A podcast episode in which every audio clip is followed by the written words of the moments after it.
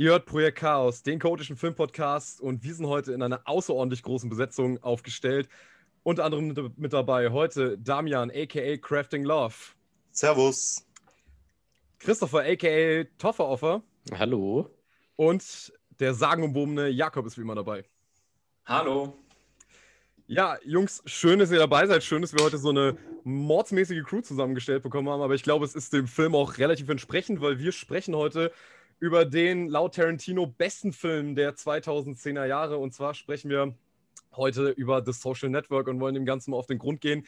Ist der Film wirklich so gut? Wie aktuell ist er vor allem noch? Weil er ja ein ziemlich, ähm, ein, ein ziemlich weit verbreitetes Thema äh, beackert. Und damit wir mal so ein bisschen entspannter das Thema reinkommen, wäre jetzt erstmal meine Frage an euch, Jungs. Ähm, wie viel Zeit verbringt ihr denn so in den sozialen Netzwerken?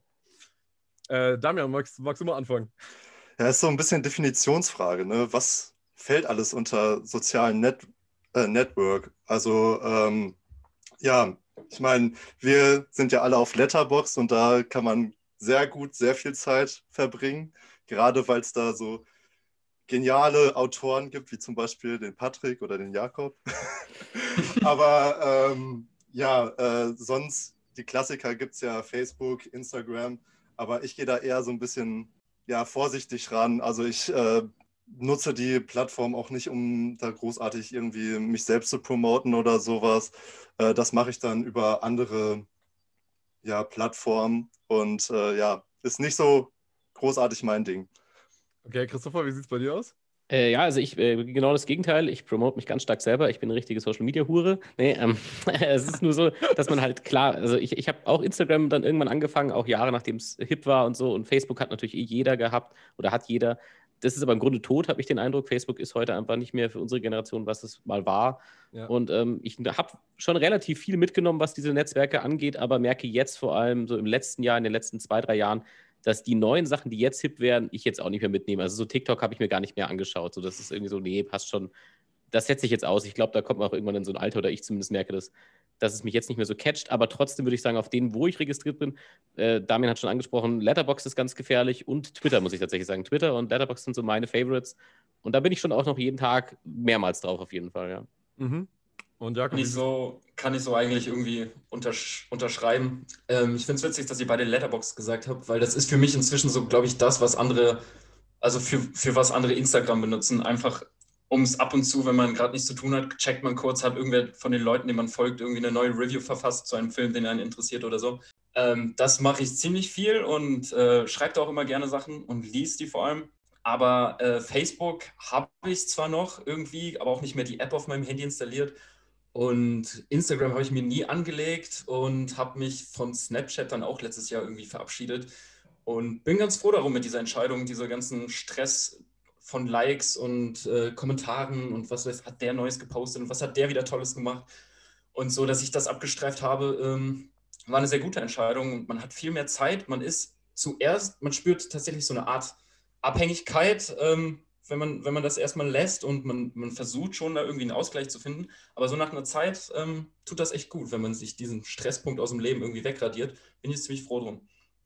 Also ich höre bei euch allen so auch so eine gewisse Social Media Müdigkeit auch raus, oder? Also dass man eigentlich, selbst wenn es diese Phasen mal gab, am Ende jetzt mittlerweile einen Punkt angekommen, wo man sagt, naja gut, also äh, dieses Dauerpromoten, das ist halt auch irgendwie extrem anstrengend und äh, frisst halt auch unfassbar viel Zeit und macht einen jetzt auch am Ende des Tages auch nicht unbedingt glücklicher. Ist, dass, dass da viele einfach Social Media Trends mittlerweile auch so ein Punkt sind, wo ich auch sage, okay, da bin ich mittlerweile auch ausgestiegen. Also Snapchat, TikTok, das ist, also das wirkt schon aus der Ferne wie so ein extremer Zeitverlust da, dass ich da auch sagen muss, okay, Letterbox, ja, extrem viel Zeit wird da rein investiert, auf jeden Fall. Die, die App macht wirklich äh, massiv süchtig.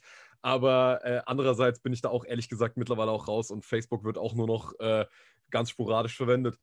Ähm, aber gut, der, dieser Film hat am Ende des Tages aber trotzdem wahrscheinlich niemanden von uns davor bewahrt, uns zumindest irgendwann mal auf diesen ganzen Seiten anzumelden und noch eine Zeit lang vielleicht exzessiver zu nutzen. Ähm, um in diesen Film dann jetzt auch mal reinzusteigen, würde ich mal an dich, Jakob, die Aufgabe weitergeben. Könntest du mal ganz kurz bitte äh, zusammenfassen, was ist eigentlich der Inhalt von The Social Network? Wie macht man einen Film über die Entstehung von Facebook? Ob das so ganz kurz wird, weiß ich nicht. Ähm, aber ich präsentiere euch mal meine Handlungseinleitung.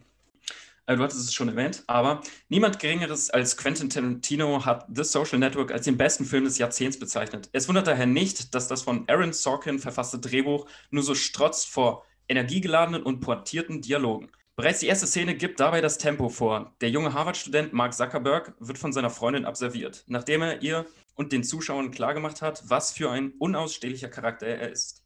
Zornig und von einem genialen Soundtrack Trent Reznors und Atticus Ross unterlegt, eilt er nach Hause, um eine Website namens FaceMash zu programmieren. Die Hot or Not Variante mit geklauten Uni-Profilbildern geht in kürzester Zeit viral und lässt die Harvard-Server crashen, weshalb Zuckerberg eine Bewährungsstrafe kassiert – von Frauen als Sexist abgestempelt, konnte das Programmiergenie sich durch die Aktion dennoch einen Namen machen. Die Winklevoss-Zwillinge werden auf ihn aufmerksam und versuchen ihn für ihre Idee eines Harvard-exklusiven sozialen Netzwerkes, Netzwerkes zu begeistern. Er stimmt zu, die Webseite für sie zu programmieren, ghostet die junge Unternehmer daraufhin allerdings für mehrere Wochen. Diese Zeit nutzt er, um mit seinem besten und einzigen Freund Eduardo seine eigene Version des sozialen Netzwerkes zu kreieren. Die erste Version von The Facebook ist erschaffen. Während The Facebook auch äh, auf andere Unis überschwappt und konstant wächst, entfacht ein Konflikt zwischen den beiden zwischen den beiden Gründern. Soll die Plattform mittels Werbung monetarisiert werden oder muss sie sich erst noch weiterentwickeln und finden? Als Sean Parker, der Entwickler der Musikplattform Napster, zwischen Mark und Eduardo tritt, spitzt sich der Konflikt zu. Die beiden hintergehen Eduardo, der sich nun gezwungen sieht, seinen ehemals besten Freund zu verklagen. Auch die Winkelwurst-Zwillinge entscheiden sich für rechtliche Schritte und werfen Zuckerberg Ideenraub vor. Das ist so in etwa die Ausgangslage von David Finchers Biopic, welches dem sonst eher müden Genre ordentlich Leben einhaucht. Die kreative Interpretation seines Lebens fokussiert sich dabei auf die paradoxe Entwicklung eines Mannes, der das soziale Leben der Menschen für immer revolutionierte, währenddessen jedoch stetig einsamer wird. Ich bin gespannt auf eure Kommentare und kriegt der Film von euch ein Like? Fragezeichen. Danke für diese ausführliche Inhaltsangabe. Da waren jetzt auch wieder, ähm, ähnlich wie bei der letzten Folge, auch schon ein paar Interpretationsansätze äh, schon drin. Und ja, ich würde einfach mal das Feld eröffnen und gebe mal die Frage an euch weiter. Ähm, Jungs, wie war denn die erste Begegnung mit The Social Network für euch und äh, vor allem, wie fandet ihr ihn jetzt beim erneuten Gucken? Ähm, ich würde sagen, äh, Christopher, magst du mal vielleicht anfangen? Ähm, ja, das ist bei mir tatsächlich einer dieser Filme, die die ganz anders gewirkt haben beim ersten Mal. Ich weiß nicht wieso. Ich habe den damals nicht im Kino gesehen, aber doch recht zeitnah, als er rauskam. Und ich weiß nicht, was mich da damals geritten hat, aber ich habe halt, das war schon so eine Zeit, wo ich mich sehr bewusst mit Filme machen und so beschäftigt habe. Dachte mir also, hey, der Film ist von David Fincher, der Typ hat krasse, tolle Filme gemacht. Ja, das wird dann auch sicher wieder so was ganz Düsteres. Ich weiß auch nicht, wieso ich das gedacht habe, weil so die Grundgeschichte ist ja klar, worum es geht. Und irgendwie dachte ich, dass der so ganz ja, eben, so eher so eine deprimierende Stimmung hat und ganz düster ist und was nicht alles. Und das war ja dann gar nicht. Also, ich meine, also klar ist er schon irgendwo recht nihilistisch, irgendwo auch in seiner Art, wie er seine Figur darstellt. Das macht Fincher immer. Aber deswegen hat der Film mich beim ersten Mal gar nicht ganz so krass abgeholt. Also ich fand ihn nicht schlecht, das kann man, glaube ich, gar nicht. Er ist einfach unglaublich gut gemacht. Aber es war jetzt nicht so ein, so, ein, so ein mega krasses Erlebnis wie mit den anderen Filmen von dem Regisseur. Und über die Jahre, als ich ihn dann immer mal wieder gesehen habe, ist er immer besser geworden. Und das ist aber was, was mir eigentlich fast immer mit den Filmen von Fincher geht, dass ich die immer mehr mag. Also manche mag ich beim ersten Mal schon, aber sie werden generell eigentlich alle immer besser, wenn man sie mehrmals sieht, habe ich den Eindruck. Und hier ist es mir ganz krass gegangen. Also gerade jetzt ähm, habe ich ihn auch nochmal angeguckt für diesen Podcast und als der Film aus war, dachte ich mir, ja, ich könnte mir jetzt auch noch zwei Stunden mehr angucken. Also so ist es, also es war, ich habe nicht eine Sekunde mich gelangweilt. Also da will ich meine Snyder Cut Version haben, meine Fincher Cut, die vier Stunden Version von Social Network würde ich sofort nehmen. Ja, bin ich äh, soweit erstmal auf jeden Fall bei dir, ähm, aber da kommen wir ja später nochmal ausführlicher dazu. Damian, wie sieht es denn bei dir aus? Ja, für mich war das so ein klassischer Sonntagabend pro sieben Film, den man sich dann mal gerne angeguckt hat. Und ähm, gerade war das auch so ein Film, den sehr, sehr viele auch ja, Freunde, die weniger nah am Kino dran sind, als ich zum Beispiel, äh, gesehen haben. Und da konnte man sich immer gut drüber unterhalten. Ähm, Jakob, du hast was Interessantes gesagt. Äh, du hast nämlich den Film als Biopic bezeichnet und den Film nimmt man vielleicht beim ersten Mal auch wirklich so auf. Also, dass ähm, das, was dargestellt wird, wirklich auch großen Realitätswert hat. Aber äh, mir ging es dann, dann ähnlich wie dem Christopher. Der Film, der hat bei mir immer mehr an Wert gewonnen äh, mit jedem äh, Zuschauen, vor allem wenn man den dann auch erstmal auf Englisch schaut. Klar, das Skript, das ist wirklich sehr, sehr crisp. Aber ähm, ja, äh, man merkt immer mehr, wenn man den Film häufiger schaut, wie groß dann auch die fiktiven Teile des Films sind und wie parodistisch der Film auch teilweise ist. Und äh, da bin ich auch gespannt, wie ihr das am Ende einschätzt. Jakob, was hat dir Social Network diesmal gegeben?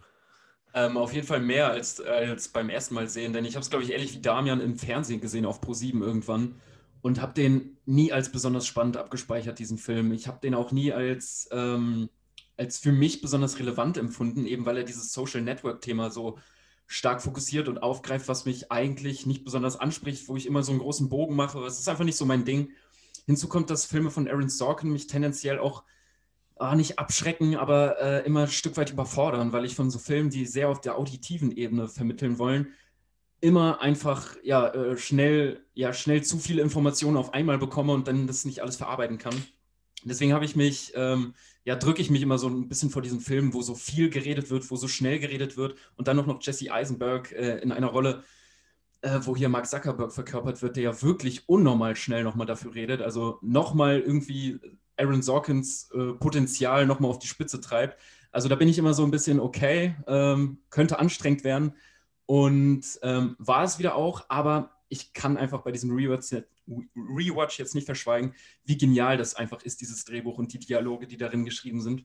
Und es ist immer noch überfordernd für mich, aber äh, ich habe äh, darin einen sehr hohen äh, Genuss ziehen können, weil diese Pointiertheit in diesen gewitzten Dialogen, die macht einfach Spaß und die ist so bam in die Fresse. Also hier fallen wirklich Sprüche, die machen so viel Bock, wenn man sie hört, da, da, dass ich einfach diese, diese Distanz, die ich da zu so schnell erzählenden Filmen äh, ablegen musste und ähm, ja, sehr, sehr viel Spaß mit diesem sehr cool und energiereichen äh, und krass musikunterlegten Film hatte. Also äh, bei mir ist er auf jeden Fall sehr im, im Ansehen gewachsen jetzt mit dem Rewatch. Bei dir auch, Patrick? Du bist ja als, als, als Fincher-Experte hier jetzt auch in einer, in einer interessanten Rolle. Ja, also ähm, ich glaube, aber ich glaube, wir teilen hier irgendwie alle schon so ein bisschen die Meinung, dass David Fincher schon äh, ein ziemliches Genie ist. Und ich muss auch sagen, ich bin mit dem Film am ersten Mal, ich will nicht sagen, ich bin nicht warm geworden mit ihm, aber ich war trotzdem so ein bisschen vom Kopf gestoßen, wie viel soll ich mir jetzt aus der Geschichte ziehen, außer dass es ziemlich unterhaltsam ist. Aber das ist jetzt mittlerweile auch so ein Film, äh, den habe ich bestimmt jetzt auch schon das sechste, siebte Mal oder so gesehen. Und desto öfter man den guckt, desto mehr wird einem erstmal klar, okay, David Fincher hat mit The Social Network irgendwie schon ein bisschen Pionierarbeit damals geleistet, weil er eigentlich dort Dinge schon vorweggreift, die heute halt einfach nochmal so viel abgefahrene Ausmaße angenommen haben. Also in der Hinsicht ist der Film auch extrem gut gealtert. Aber gleichzeitig ist für mich einfach äh, von einem, von einem Filmmaking-Standpoint, muss ich einfach sagen, ist dieser Film für mich eine einziger, ein einziger Traum, wenn man sich den anguckt. Also ich saß wirklich gestern jetzt nochmal da, hab den geschaut und ich dachte irgendwie so, wann, wann, geht, wann geht der Film eigentlich mal vom Gas? Gibt es mal diese kurze, kurze Phase, wo der Film mal nicht irgendwie perfekt geschnitten ist, wo die Dialoge nicht super auf die Sekunde genau getaktet sind, wo der Soundtrack mal nicht irgendwie geil eingesetzt wird oder irgendein Schauspieler mir irgendwie sauer aufstößt in seiner Performance, aber ich sitze dann jedes Mal vor dem Film und denke mir, ey, das Ding hat so eine Energie, also du wirst da so mitgerissen in dieser Geschichte und bist aber gleichzeitig auch ähm, so nee, du bist auch so unfassbar unterhalten und ich, mir ist da nochmal aufgefallen, jetzt wo ich den Film gesehen habe, er ist auch so verflucht witzig. Also das, das Skript hat einfach so viele Lines, an die man sich noch so lange erinnern wird und wo, man, wo ich teilweise wirklich, wo ich auch so laut auflachen musste. Fuck you Flipflops. Ja. Fuck you Flipflops. Die Fuck you Flipflops und, und, und was weiß ich alles noch, was in dem, was in dem Film fällt, da, da passt einfach irgendwie alles und ähm, ich muss auch ehrlich zugeben, ich war so ein bisschen nach dem Film war ich so, so, so ein bisschen geplättet in dessen, dass ich mich so ein bisschen gefragt habe, wo soll man bei diesem Film eigentlich ansetzen? Weil er hat halt in so vielen Aspekten brilliert er so unglaublich. Ähm, was ich glaube, wo, wo, wo man zumindest interpretatorisch relativ gut ansetzen könnte, ist für mich so ein bisschen die Frage: ähm, Findet ihr, dass David Fincher bei diesem Film die richtige Erzählform gewählt hat? Weil man könnte ihm ja jetzt vorwerfen, weil das Social, weil das Social Network ist ja, beziehungsweise Facebook ist ja auch als ähm, Unternehmen eigentlich nicht zu Unrecht natürlich auch ziemlich verschrien eigentlich mittlerweile. Und findet ihr, David Fincher und vor allem Aaron Sorkin machen das auf eine clevere Art und Weise, wie sie diese Geschichte erzählen? Weil es hat ja, wie, wie, wie Christopher schon gesagt hat, es ist zwar schon irgendwie ein bisschen was Nihilistisches dabei, aber am Ende des Tages ist der Film ja eigentlich trotzdem ziemlich erheitert über die meiste Zeit. Und äh, wie denkt ihr, schafft es der Film, dass diese, dass irgendwie diese ein, einerseits Erfolgsgeschichte, die da erzählt wird, doch nie zu so einer Glorifizierung verkommt? Ich glaube, also meiner Meinung nach macht er das halt in der allerersten Szene. Ich glaube, das ist für mich auch in a nutshell, zeigt die erste Szene schon, was den Film so gut macht. Und das ist diese super effektive Charakterisierung. Und das ist ja das Interessante, Damian hat es schon ein bisschen angesprochen. Es ist ja kein Biopic im Sinne von, wir erfahren hier komplett die objektive Wahrheit über Geschehnisse und Ereignisse, sondern viele Sachen sind dramatisiert, wenn man sich einliest. Manche Sachen, manche Figuren gibt es gar nicht, die aber hier eine ganz essentielle Rolle spielen. Und gerade diese erste Szene, da ist das alles schon drin. Denn die Figur, also die, äh, erst die, die Freundin von Mark Zuckerberg in dieser ersten Szene, ähm, gespielt von Rooney Mara, die damals auch überhaupt nicht groß bekannt war, ich, äh, war für mich auch ein super lustiger Aspekt, wie viele Leute danach jetzt super famous sind, die da angefangen haben, so im Grunde. Aber diese erste Szene, diese Figur gibt es nicht von ihr und ganz viel will man aber da ja schon aussagen über Mark Zuckerberg als Charakter und das macht dieser Film auch super effektiv in dieser einen kleinen Szene, die, weiß ich nicht, ja, fünf Minuten wird sie schon dauern oder so, aber ich weiß, ich weiß sofort nach dieser ersten Szene, wie meine Hauptfigur tickt. Ich weiß genau, was dem wichtig ist, wie der drauf ist, wie er mit Menschen umgeht. Das alles ist da schon drin und trotzdem kommt hier irgendwie so was Reales mit rein. Also man will hier schon zeigen, wie Mark Zuckerberg wohl als Mensch zu verstehen ist, aber man mischt es mit was Fiktivem, um das, zu, äh, um das dem Zuschauer näher zu bringen. Und das finde ich, das macht der ganze Film eigentlich. Es sind immer wieder Elemente drin, die natürlich dramatisiert sind und so. Und trotzdem habe ich am Ende ein Gefühl, für was da vorgefallen ist und wie vor allem die äh, Leute drauf waren oder sind, die in dieser, in, in dieser Geschichte verwickelt waren. Und das, ja, ist einfach super. Wie gesagt, der Dialog, habe es schon ein paar Mal angesprochen, Aaron Sorkin ist für mich eh ein Gott. Und äh, das ist eben auch in dieser ersten Szene schon. Dieser Dialog ist so messerscharf und die Leute reden eigentlich auch gar nicht realistisch miteinander. Die reden so schnell miteinander und so gekontert perfekt, was man im echten Leben oft gar nicht hinkriegt, weil man gar nicht so schnell mitdenkt oder oft erst so drei Minuten später die, die perfekte Antwort hätte. Und in Aaron Sorkin-Filmen ist das immer so. Und insofern sind sie natürlich super unrealistisch, aber sie sind super effektiv in, ihrer, in ihrem Storytelling dadurch. Hm. Ja, interessant, dass du jetzt die erste Szene nennst, weil das ist so ein bisschen mein Streitpunkt mit dem Film. Ich finde, das Setup ist ehrlich gesagt ein bisschen, ja, bisschen lazy, weil in dieser einen Szene wird ja versucht, die komplette ähm, Charaktermotivation von ähm, von Mark halt aufzubauen. Also ich meine sogar, dass äh, er halt den Winkelwoss-Zwillingen äh, auswischen möchte, weil die halt beide Ruderer sind und äh, seine Ex-Freundin auf Ruderer steht. Das ist halt so krass konstruiert und ähm, er will dann ja auch zum Beispiel, wenn äh, er wieder auf sie trifft und sich dann entschuldigen möchte und sie ihn dann abblitzen lässt, äh, dann will er auf einmal ex expandieren. Also diese Motivation nur darin halt ähm, ja, zu pflanzen, ist vielleicht ein bisschen zu wenig aus meiner Sicht. Ja, okay. Ähm, also ich finde, an dem Punkt ist, äh, merkt man ganz deutlich diesen Aspekt, dass es eben nicht nur äh, in einem Biopic darum geht, ein Leben ähm, irgendwie nachzuerzählen und sich faktisch äh, konstant und durchgehend irgendwie daran zu halten, sondern dass es da um eine kreative Interpretation eines Lebens geht, dass man eben nicht nur alles abfilmt und nacherzählt, und da ist es ganz klar, dass wir eine, irgendwie eine Dramaturgie in einem Film brauchen. Und ich mag das sehr, dass es irgendwie dadurch so greifbar wird, dass wir als Zuschauende da einen, äh, einen klaren Punkt kriegen, an dem wir uns entlanghangeln können, dass wir ihm als Motivation irgendwie folgen können, ihn interessant finden und zeitgleich aber so absolut unausstehlich. Das finde ich ist eine sehr äh, spannende und äh, vielleicht nicht typische Ausgangslage für einen Film, wo man ja, ähm, ja vielleicht sympathisieren sollte mit, dem, mit, mit der Figur. Und das finde ich ähm, deswegen so gut, dass wir hier direkt in der ersten Szene merken, okay, das ist ein unausstehlicher Typ, wir finden ihn trotzdem interessant. Und wird er sich jetzt zu einem Anti-Helden komplett entwickeln? Oder bleibt er, ähm, ja, bleibt er einfach unausstehlich? Oder wird er doch irgendwie noch mit äh, Sympathiepunkten ähm, versetzt? Und das finde ich direkt in der ersten Szene so, so gekonnt. Und ähm, ich mag das sehr als Zuschauer, da hier so einen greifbaren Punkt zu haben. Ist natürlich jetzt ähm, äh, ein, ja, kulminiert halt in den Punkt, dass es halt ähm, ein Biopic ist und dass wir immer noch einen, einen dramatischen äh, Faden brauchen, an dem wir uns irgendwie halten können. Ich finde vor allem, ähm, also Damian hat natürlich recht, natürlich ist es äh, krass, wie runtergebrochen da eine Figur wird, wie, wie simplifiziert das auch wird.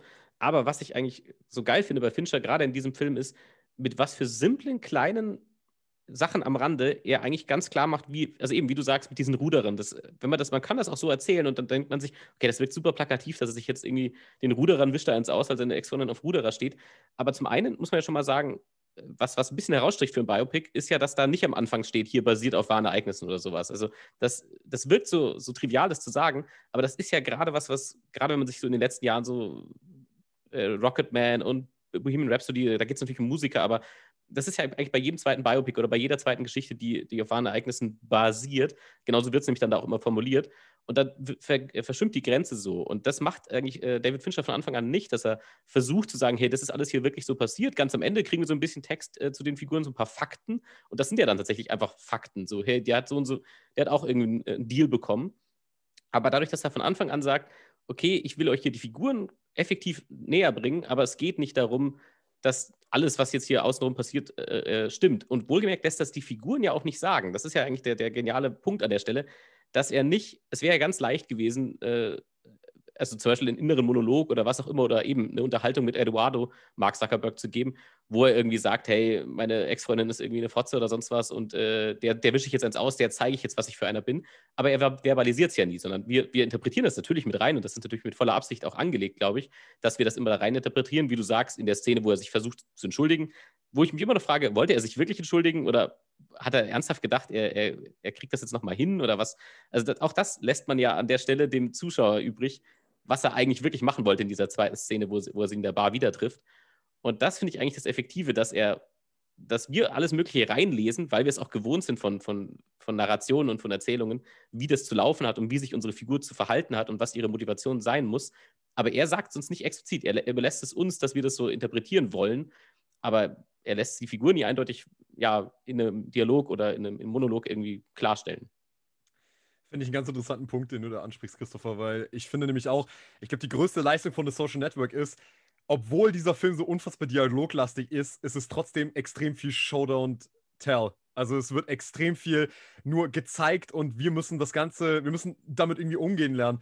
Und ich finde es auch extrem erstaunlich, wie er uns eigentlich in der ersten Szene einen eigentlich unausstehlichen Kotzbrocken da vor die Nase setzt und dass, und dass wir trotzdem aber im Film drinbleiben wollen wir, wir sind trotzdem super fasziniert, ähm, weil wir halt auch irgendwie merken, okay, der Typ redet schnell, der hat ganz eigene Denkweise offenbar und ist eigentlich auf eine gewisse Art und Weise natürlich irgendwie soziopathisch fast schon veranlagt, weil er einfach.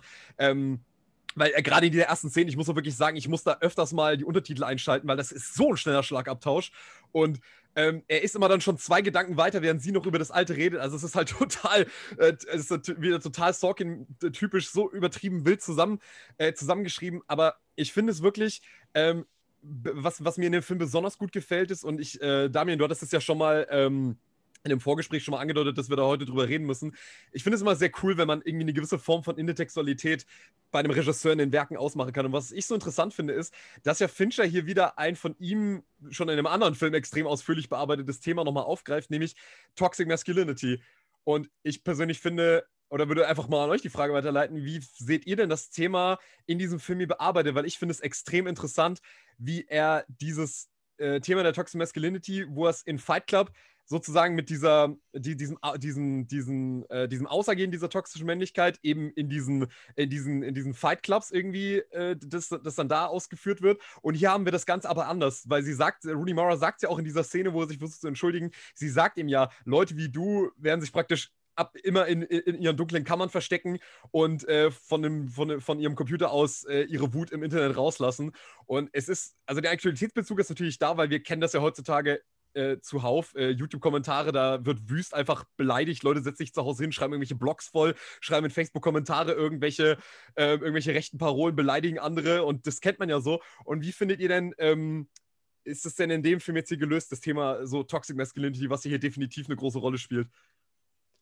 Also ich sehe es so, dass äh, das so eigentlich die große Stärke des Films ist. Also ähm, hier wird ja diese Parallelisierung aufgemacht, diese Studentenverbindungen oder wie genannt werden, Finals Clubs, äh, werden hier mit der Tech-Branche ja verbunden und ähm, das auf eine Weise, dass man sagen könnte, dass ja eigentlich die Tech-Branche ja wie so eine Transformation von dem Ganzen ist. Also ähm, wir haben eigentlich diese ganze Harvard-Uni-Kultur, die ähm, halt die ganze Zeit nur um, wer schläft mit wem und äh, wer äh, ist am attraktivsten und sowas.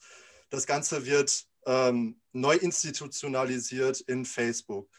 Und äh, das ist eigentlich ja dieser meisterhafte Punkt des Skripts eigentlich, dass ähm, diese ja, Machos, die wir hier eigentlich haben, ähm, einfach ein, ja, ich sag mal, ein neues Medium finden, um ja, ihre Macho-Haftigkeit halt zu reproduzieren. Ich würde, äh, was du gerade meinst, auch, äh, dass die Machos so ein neues Medium finden. Ich weiß nicht, ob du das jetzt so äh, genau so meinst, wie ich es jetzt äh, verstanden habe. Ich finde sogar, dass der Film dadurch, eben er ist super aktuell dadurch, wie ihr schon angedeutet habt, dass sogar eine neue Art von toxische Männlichkeit eigentlich durch das Internet und durch diese Vernetzung hochkommt, weil im, im, im, alten Klischee, so wenn man sich jetzt so 80er, 90er Filme anschaut, da ist der, ist der Macho und der Arsch ist, ist der, der, der Typ aus der Footballmannschaft, der beliebte Typ. Und der Nerd ist immer der liebenswerte Typ und der, der, der Kerl, der eigentlich echt in Ordnung ist und sensibel und sonst was. Und äh, das finde ich, macht der Film eigentlich ganz gut deutlich, dass, dass Introvertiertheit nicht heißt, dass man ein besserer Mensch ist oder dass man, dass man eigentlich ganz in Ordnung ist, sondern das heißt erstmal nur, dass du introvertiert bist. Und das ist erstmal einfach nur ein grundlegender Charakterzug, der nichts darüber aussagen muss, ob du ein guter Typ bist oder nicht. Und das, das, dadurch ist der Film, wie er sagt, eben so aktuell geblieben, weil wenn man überlegt, 2010 ist es jetzt schon eine Zeit lang her und es fühlt sich ja, ähm, lebendiger an denn je, wenn man sich heute anguckt. Äh, also gerade das, das Prinzip des Trolls, klar gab es das damals auch schon, aber ich finde, es wird ja immer präsenter auch, vor allem auch in den Mainstream-Social äh, Medias und nicht in irgendwelchen ja, Foren, wo sich dann nur dieselben, in Anführungszeichen mal jetzt Freaks miteinander unterhalten, sondern eben, dass irgendwelche prominenten Leute bedroht werden oder eben blöd angegangen werden. Und eben, wie sie ja auch in dieser ersten Szene schon ganz gut sagt, auch diese, diese Einstellung, ähm, also das haben wir heute mit den Incels zum Beispiel auch, dieses Gefühl zu haben, Frauen sind äh, dem, dem, Mann was schuldig und äh, irgendwie hat man ein Recht darauf, dass die, dass die einen mögen müssen, nur weil man sie selber mag. Und, und das alles verkörpert Zuckerberg in dieser ersten Szene so stark. Völlig mal außen vor gelassen, inwiefern das dem echten Zuckerberg äh, gerecht wird. Das ist eben an der Stelle alles auch für mich tatsächlich unerheblich. Aber er, er schafft da per, zum perfekten Archetypen von einem Menschen, der von sich selber nicht denkt, dass er, dass er daneben ist oder so, aber wie der Film auch an mehreren Stellen ja auch sagt, ähm, Marc, du bist kein Arschloch, du versuchst nur wirklich stark eins zu sein. Und äh, das, das verkörpert es eigentlich perfekt an der Stelle. Jakob, ähm, wie, wie siehst du das denn? Ja, ich denke da auch, auch noch gerade über den Punkt nach. Ähm, ich sehe ich seh das auch so, dass der Film da ein sehr ähm, klares Statement setzt. Das, das merkt man alleine daraus, dass diese ganze Idee des Facebooks vorher mit diesem Face Mash irgendwie äh, verbunden wird und dass es daraus wächst. Also wie ähm, widerlich und auf welche Gelüste das äh, letzten Endes immer zurückzuführen ist. Ich glaube, in seinem Pitch von Facebook erklärt er seinem Kumpel Wardo ja auch, es geht immer nur um Sex, sagt er, ähm, egal was du tust. Und das möchte er aufs Internet pro projizieren. Und ähm, diese, diese toxische Männlichkeit, die sehen wir ja dann später zum Beispiel in ähm, in, einem, in einer anderen Art, wie sie so früher ausgelebt wurde, aber sie wird wieder, sie wird wieder aufgegriffen. Ne? Also äh, die, diese Wettbewerbe, die männlichen Spiele der Wettbewerbe, äh, die von den Winkelwoss zum Beispiel durch Rudern irgendwie äh, durchgeführt werden, sehen wir jetzt auf dieser Nerd-Ebene ja reproduzierend ähm, einfach wieder. Die sitzen sich in, äh, in so einen Hackerraum und äh, machen diese Programmierwettbewerbe. Und es geht auch nur darum, wer kann am besten programmieren, wer ist der äh, sportlichste in, irgendwie in dieser Kategorie und wer wird in dem Sinne dann von den Frauen irgendwie angehimmelt oder versucht, sie dadurch irgendwie zu erreichen. Und ja, das finde ich äh, sehr interessant, den Punkt, den Christopher gesagt hat, eben weil wir denselben Konflikt haben, nur dem jetzt ein anderes Medium geboten wird. Und dass das alles auf dieser Idee von äh, Eisenberg äh, zurückzuführen ist, dass es nur ins Online, also aufs Online-Netzwerk jetzt ähm, gesetzt wird, hat mir an dem Film auch sehr gut gefallen. Und ich finde, da ist der Film sehr klar in seinem Statement, aber man muss halt auch erstmal hintersteigen und durch, die Schwall, durch den Schwall an Worten, der da irgendwie vieles Offensichtliche zuerst thematisiert, muss man erstmal hindurchblicken. Aber mir gefällt der Aspekt in dem Sinne auch sehr gut und ich halte den Film auch ja, für ähm, sehr progressiv, was das angeht. Patrick, darf ich dich da mal zu etwas befragen? Ja, gerne. Ich meine, du bist ja äh, Experte, wenn es um äh, Fight Club geht. Denkst du, dass die Figur von Sean Parker, äh, also diesem Napster-Entwickler, dass der so ein bisschen das Äquivalent zu Tyler Durden hier ist? In, auf eine gewisse Art und Weise natürlich ja. Also äh, die Parallelen, ich finde es äh, interessant, dass, dass, dass, dir das aufgefallen ist. Ähm, weil jetzt, wo, gerade wo du es gesagt hast, ist es mir sofort auch in den Kopf gekommen. Ja, eigentlich ja, weil ähm, du hast ja eigentlich auch hier wieder so einen Typen, der, ähm, der, der, einfach wie so dieser prototypische Influencer irgendwie wirkt. Also der, der redet halt cool daher, der hat ein sau äh, selbstbewusstes Auftreten, aber er redet ja zum Teil auch einfach große Scheiße, muss man ja sagen. Also wenn er da ähm, wenn er da da sitzt und dann irgendwie erzählt, dass, dass er die, dass er die, äh, dass er die Plattenfirmen runter äh, äh, praktisch vom, dass er die Plattenfirmen Kopf auf die Füße gestellt hat und dass er die äh, fertig gemacht hat, obwohl er eigentlich aus der Firma rausgeschmissen wurde. Ähm, und der sich halt immer selber so, so eine, so, der fast schon so eine Art Gottkomplex irgendwie austrägt. Ähm, und dass wir halt auch mit Mark Zuckerberg zum Beispiel diese Figur haben, die eigentlich auch Edward Norton sein könnte. Ähm, so dieser vom von seinem eigenen Leben frustrierte, zurückgezogene Typ, der Angst vor Frauen hat ähm, und der sich von dem halt extrem angezogen fühlt und der sich dann sozusagen auch ganz schnell äh, in diesen Strudel reinbegibt. Und das Interessante ist ja auch, die, ähm, die Freundschaft zwischen Eduardo und, und, und Mark, die geht ja praktisch kaputt, sobald Sean Parker ins Spiel kommt. Und das muss ich sagen, ich finde generell, äh, diese Idee vom Film. Es gibt ja dieses berühmte Poster, wo irgendwie draufsteht, uh, you don't you, you don't get uh, äh, 500 you don't get to 500 million friends without making a few enemies. Ich finde das so so interessant bei dem Film, dass Mark Zuckerberg eine äh, basierend darauf eine, eine, äh, ein Netzwerk kreieren will, was Leute miteinander verbindet und sozusagen Freundschaften bilden soll auf, auf einer ganz, also auf einer oberflächlichen Ebene. Wir wissen, dass es so nicht ist, aber die ist eigentlich, sie ist sozusagen äh, vom Marketing her so gedacht. Und dass die eigentlich letztendlich, worum es in dem Film geht, es geht um Freundschaft und dass Freundschaft durch eben dieses soziale Netzwerk, was Freundschaft eigentlich begünstigen soll, dass Freundschaften kaputt gegangen sind. Und das ist zwar natürlich irgendwie ziemlich simpel, aber ich finde es in dem Kontext ziemlich genial, dass du einerseits diesen Aspekt hast, der Film zeigt halt, okay, in so einem, in, in, in, diesem, in diesem Business-Bestreben, was Mark hat, er ist halt nicht einfach nur der, ähm, der, der, der, der liebenswerte Nerd, der in seinem, äh, der in seinem hinteren Kämmerlein so eine Internetseite aufmacht, sondern sobald die beiden ins Business gehen, ist diese Freundschaft, die die haben, weil Eduardo hat ja zum Beispiel überhaupt gar keinen Erfolg damit, zum Beispiel irgendwelche, äh, irgendwelche Aktionäre an Land zu ziehen oder so. Und Sean Parker, der halt eben dieses ähm, ja, eben dieses sehr, dieses sehr toxisch männliche ver verkörpert, der bringt zwar den Erfolg rein, aber er zieht ja mit letzten Endes sozusagen auch Mark so mit in den Abgrund, bis er dann am Ende ganz alleine, obwohl er mit Facebook gerade am Olymp angekommen ist, sitzt er alleine mit seiner Visitenkarte I'm CEO Bitch und hat überhaupt keine Freunde mehr. Und ich finde, da wird ex ein extrem geiler Bogen gespannt, wie ihn praktisch wie ihn, wie, wie auch sozusagen diese Frage aufgeworfen wird, hat eigentlich generell, und das sieht man ja auch an dem aller, allerletzten Bild, wenn er seiner Ex-Freundin diese Freundschaftsanfrage schickt, hat uns das Social Media nicht irgendwo alle irgendwie einsamer gemacht. Obwohl es eigentlich mal ursprünglich dafür konzipiert war, mit den Leuten in Kontakt zu treten. Ja, und vielleicht auch als Parallele dazu diese, diese Selbstdarstellung und auch dieser Erfolg, den, den Zuckerberg in diesem Film sucht. Also, Total. also halt diese Version davon. Ja. Ähm, eben, er will sich selbst darstellen und das isoliert ihn eigentlich eher. Und genau das macht äh, Social Media ja auch mit uns. Dass das, da, da, da stellt man sich ganz stark selbst dar aber die, aber es entsteht keine echte Verbundenheit dadurch zu anderen unbedingt. Also wo man auch sagen muss, natürlich je nach Social Media auch nochmal unterschied, unterschiedlich, also je nach Network, also Instagram, glaube ich, ist da so das schlimmste Beispiel, dass da überhaupt keine echte Verbindung stattfindet, sondern du kommunizierst ja eigentlich gar nicht mehr, sondern halt nur noch mit, mit Likes und sowas, aber Worte werden daher kaum noch ausgetauscht.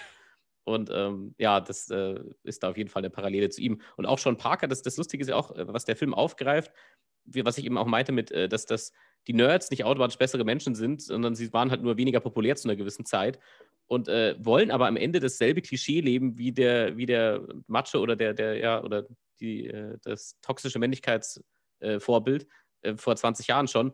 Also war Sean Parker genauso einfach, ja, hey, ich will irgendwie geile Party feiern mit irgendwelchen Mädels und am Ende sind es mir eigentlich alle scheißegal und äh, niemand bedeutet mir wirklich was. Also, und dieses Klischee, eben, das, wie ihr schon gesagt habt, dass, dass dieser Zuckerberg-Version im Film äh, imponiert das ja auch. Auch genau das will er auch, diese Anerkennung einfach aufgrund dessen, was er geleistet hat. Und es soll, es soll keine Rolle spielen, wie er sich als Mensch verhält. Und das scheint ja generell für diese Figur auch wichtig zu sein, dass er einfach dazugehört und äh, eine, eine, große, eine große Nummer ist. Aber es ist ihm egal, also eigentlich ist ihm die, die Ehrlichkeit dahinter auch egal. So, also das, das Einzige, wo sie ihm ja versuchen, so ein bisschen Menschlichkeit zu geben, ist, dass er immer wieder an dieser Ex-Freundin hängt. Aber das ja auch nicht mehr da ist. Also er er ist auch so völlig illusioniert, dass er gar nicht versteht, kannst du nicht 17 Brücken abbrennen und dann hoffen, dass das trotzdem immer noch funktioniert. Also das auch in dieser, also irgendwo spricht der Film, finde ich sogar, wenn man da jetzt noch weiter interpretiert, dieses Bubble-Prinzip von heute noch stärker an, sodass man halt so in seiner Welt ist, in seiner eigenen und Bestätigung haben will, aber nicht versteht, dass, dass man trotzdem, dass es einen gewissen Verhaltenskodex untereinander geben muss, sonst haut das nicht hin. Eben, dann wirst du vom, vom eigenen besten Kumpel verklagt und äh, es kommt ja auch, der Film gibt uns ja absichtlich nicht diesen reumütigen Moment dahingehend. Also Mhm. Er wird letzten Endes von seinem Kumpel verklagt und von allen möglichen anderen Leuten, aber wir kriegen nie die Szene, wo er sich denkt, ja, irgendwie war das schon ein bisschen scheiße oder so. Oder also dieses Reumütige, was gerade Biopics ganz gerne haben, wenn, wenn sie so die dunkleren Kapitel ihrer Protagonisten ansprechen, das kriegen wir hier nicht. Und das war das, was ich auch mit dem Nihilistischen meinte am Anfang. Aber sehen wir das in den letzten fünf Minuten nicht eigentlich schon? Also wir, wir verfolgen Eisenberg ja über zwei Stunden und kriegen ihn als eiskalten Anti-Helden quasi äh, porträtiert. Aber in den letzten fünf Minuten wechselt er für mich. Er wechselt in den in diesen, in diesen Schlussszenen, wo er seine Freundin irgendwie adden will und wo man daran erkennt, dass er eigentlich nur Opfer seines Charakters, seines aufgeblasenen Egos wurde, doch schon äh, Reue und Trauer und vor allem die Tragik seines eigenen. Ja, aber, aber, hast du das Gefühl, dass es Reue ist? Also natürlich in dieser letzten Szene würde ich auch sagen, klar, erinnert man uns dann nochmal daran, wer das vielleicht ursprünglich mal war vor dieser ganzen Aktion mit Facebook. Aber ich, ich weiß nicht, ob er, ob er da, also bedauern ist es vielleicht schon irgendwo im Sinne von, ah Mist, das ist mir irgendwie durch die Lappen gegangen an der Sache, an der Stelle.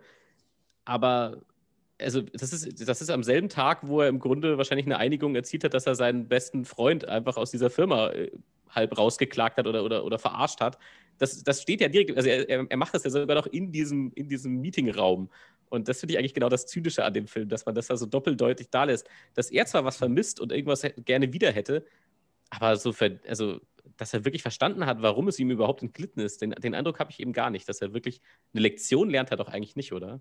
Ich finde es super wichtig, dass es dabei dann halt auch keine Katharsis gibt. Also ähm, er sitzt dann da ja und äh, wartet, dass halt die Freundschaftsanfrage beantwortet wird, aber er kann ja tatsächlich das Ganze nur über dieses Facebook-Medium machen. Also er schafft es ja nicht im wirklichen sozialen Kontakt äh, auf sie zuzugehen. Und ähm, das ist halt dann vielleicht dieser Punkt, den Christopher auch meinte, dass halt Mark dadurch, dass äh, ja Facebook irgendwie eine Reproduktion seines eigentlichen Verhaltens ist, ähm, nicht dazu gelernt hat, wie man mit Menschen sozial umgehen muss. Man hat das Gefühl, er hat diese Seite praktisch sozusagen nur für sich selber gemacht, eigentlich. Damit er am Ende sich vor einen Laptop setzen kann und dann sozusagen die Anfragen, die er im echten Leben niemals rausschicken würde. Die, so, so, kann man, so kann man sich selbst den Menschen nähern, die man, äh, die man wie jetzt in dem Film halt äh, zutiefst verletzt hat. So, äh, über Facebook ist das alles möglich. Und ähm, was ich in dem Kontext auch ganz interessant finde, ist, und äh, da, da, da, gibt es sogar noch eine andere Szene im Film, die das gut ähm, ausstellt. Und zwar ist das der Film ja auch so diese Gefahr, die von so Leuten wie Mark Zuckerberg ähm, in dem Film ausgeht, dass wir sozusagen diese, diese Nerds, die im Hinterzimmer sitzen, dass, dass, die, dass die insofern halt gefährlich sind, dass wir gar nicht merken, wie sie sozusagen nach und nach immer mächtiger werden. Wenn man sich mal anguckt, wie mächtig mittlerweile Facebook ist, denen gehört Instagram, denen gehört WhatsApp, die sind, die, die, die sammeln so viele Daten und wir merken das gar nicht. Und das wird in einer Montage super geil eingefangen. Und zwar ganz am Anfang, wenn er, wenn er von dem, äh, wenn er von der, von dem Treffen mit seiner, mit seiner, mit seiner Ex-Freundin nach Hause rennt und anfängt, das Face Smash zu, zu äh, programmieren. Parallel montiert sehen wir eine so eine, so eine, so eine, so eine Harvard, äh, so, so eine Harvard-Studentenverbindungsparty, wo praktisch alle so dieses typische so auf Hedonismus gebaute äh, Studentenleben einfach leben. So, ja, saufen, Party, nackt ausziehen, äh, Poker spielen und sich einfach am besten gar keine Gedanken übers Leben machen, obwohl wir eigentlich an einer der renommiertesten Unis der Welt sind und man eigentlich davon ausgehen müsste, okay, das müsste eigentlich eine Uni sein, voll mit intelligenten, reflektierten Leuten, aber was machen die? Die gehen auf eine Party, besaufen sich nur, während sie mit Mark Zuckerberg praktisch im Hinterzimmer sitzt und ohne dass sie es merken, mächtiger wird als die alle zusammen. Und das, ähm, und das Interessante ist ja auch, dass, sie, dass seine Ex-Freundin, obwohl sie weiß, dass das seine Seite ist und sie ihn eigentlich verachten müsste, was macht sie? Sie meldet sich trotzdem an. Sie, sie meldet sich trotzdem bei ihm auf seiner, auf seiner erstellten Seite an. Und ich finde, das, ist das ist so eine schöne Metapher, dass du irgendwie siehst, okay, man verbrüdert sich am Ende dann irgendwie trotzdem sozusagen mit, mit, mit, mit, mit diesem Feind Facebook, was, was er mittlerweile ja wirklich ist, obwohl wir eigentlich wissen, was, was, sozusagen, was er eigentlich für, für dunkle Seiten hat, was die eigentlich am besten wissen müssen. Und da finde ich, dann so viele geile Paral äh, äh, Szenen im Film da, die das so gut visualisieren. Ja, und es ist ja irgendwo wieder diese, dieses Final Club, Finals Club-Prinzip. So dieses, er will dazugehören, auch wenn er die Leute da drin eigentlich verachtet in ihrer Art und Weise. Also, das ist ja das, wofür die Winkelwurst-Zwillinge irgendwo stehen. Mhm. Diesen, äh, diese Elite-Schiene, er verachtet sie einerseits und doch will er trotzdem dazugehören. Und das ist ja genau, was du auch meinst mit seiner Freundin. So. Letzten Endes ist sie natürlich trotzdem Teil des Ganzen. Mhm. Aber äh, ja, kann sich, am, kann, am, sich, ja. kann sich den sozialen Druck nicht erwehren, dann doch auf Facebook zu gehen. Ja, hat ja ihre Ideale am Anfang schon. Also sie ist ja eigentlich eine der wenigen Figuren, sie kommt ja nicht viel vor, aber wenn sie vorkommt, ist es so eine der wenigen sympathischen Figuren, weil man sich denkt, okay, die steht einfach zu ihrem Wort und zieht es durch und auch wenn das unangenehm ist oder sonst was. Ja. Ähm, und ja, letztendlich natürlich ist sie da auch irgendwo dann Teil des Ganzen gewesen oder geworden, weil ja, eben, es ist halt Facebook so. Dem, sich dem zu entziehen, ist gar nicht so leicht. Also das. Vielleicht findet man da auch so eine gewisse Kapitalismuskritik, weil, ähm, also da müsste man jetzt äh, Bourdieu vielleicht dazu ziehen. Ich weiß nicht, kennt ihr euch da mit dem sozialen Kapital aus? Aber ja, alles mal gehört, aber. Auf jeden ja. Fall ist Facebook ja mehr oder minder ja, äh, akkumuliertes soziales Kapital in einer extrem konzentrierten Form. Also Facebook entscheidet ja dann irgendwie an einem gewissen Punkt, wer miteinander sozialen Kontakt haben kann und wer nicht. Und ähm, das, also dass es halt sich so konzentriert hat von, keine Ahnung, Studentenverbindungen zu halt diesem sozialen Netzwerk. Das ist vielleicht dann auch so ein kritischer Punkt in dem Film. Ich würde, ich würde auch sagen, dass, äh, dass, halt, dass, halt, dass halt diese, dass, dass wir, wie gesagt, aus heutiger Sicht da nochmal ganz anders wahrscheinlich draufblicken, weil wir mittlerweile auch wissen, ähm, wie durch diese ganzen Algorithmen ja auch unser, ähm, die ganzen Ads, die man auf jeder Internetseite dann immer äh, äh, gezeigt bekommt, äh, dass das ja auch alles eben durch so Datensammlungsfirmen wie eben Facebook generiert wird und da sozusagen auch unser Kaufverhalten dann gleichzeitig auch noch mit beeinflusst wird.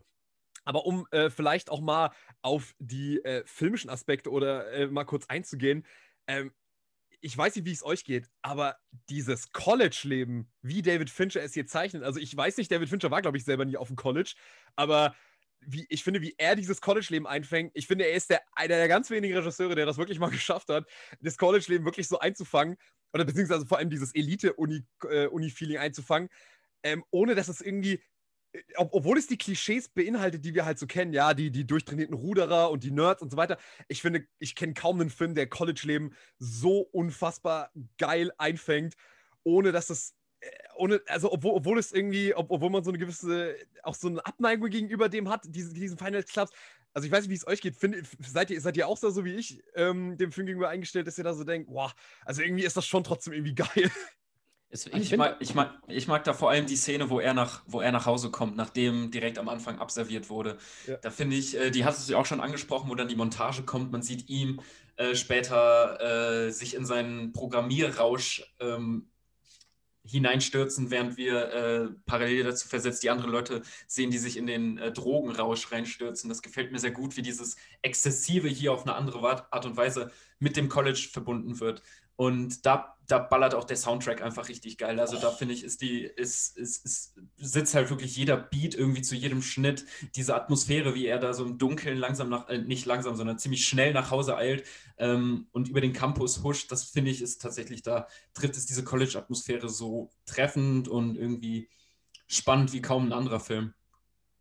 Ich, was ich halt äh, auch wieder gut finde, ähnlich wie bei den anderen Sachen, die wir schon besprochen haben, finde ich, dass der Film es einem leicht macht, das in eine bestimmte Richtung zu framen, wenn man diese Richtung schon einschlägt oder das so sieht, aber dir genauso gutes Gegenstück dazu auch gibt. Also gerade diese Final Clubs, Finals Clubs ist ja super leicht, die nur negativ darzustellen. Zu sagen, also gerade die Winklevoss-Zwillinge sind da auch wieder perfektes Beispiel für, die sind einerseits komplett scheiße und oberflächlich, aber dann doch so dieses, dann kriegen sie doch so eine Szene wie, wir sind Gentlemen von Harvard und wir verklagen niemanden. So, wo du denkst ja, okay, irgendwie so, dann doch irgendwie so was, was, was Nobles an sich oder, oder, oder dieses, dieses äh, Edle und was auch immer kann auch tatsächlich was Edles an sich haben. Und trotzdem kriegst du dann eben wie am Anfang diese Szene mit dieser Sexparty im Grunde, ich nenne es jetzt einfach mal so, wo alles sehr klischeemäßig und, und plump irgendwie auch ist.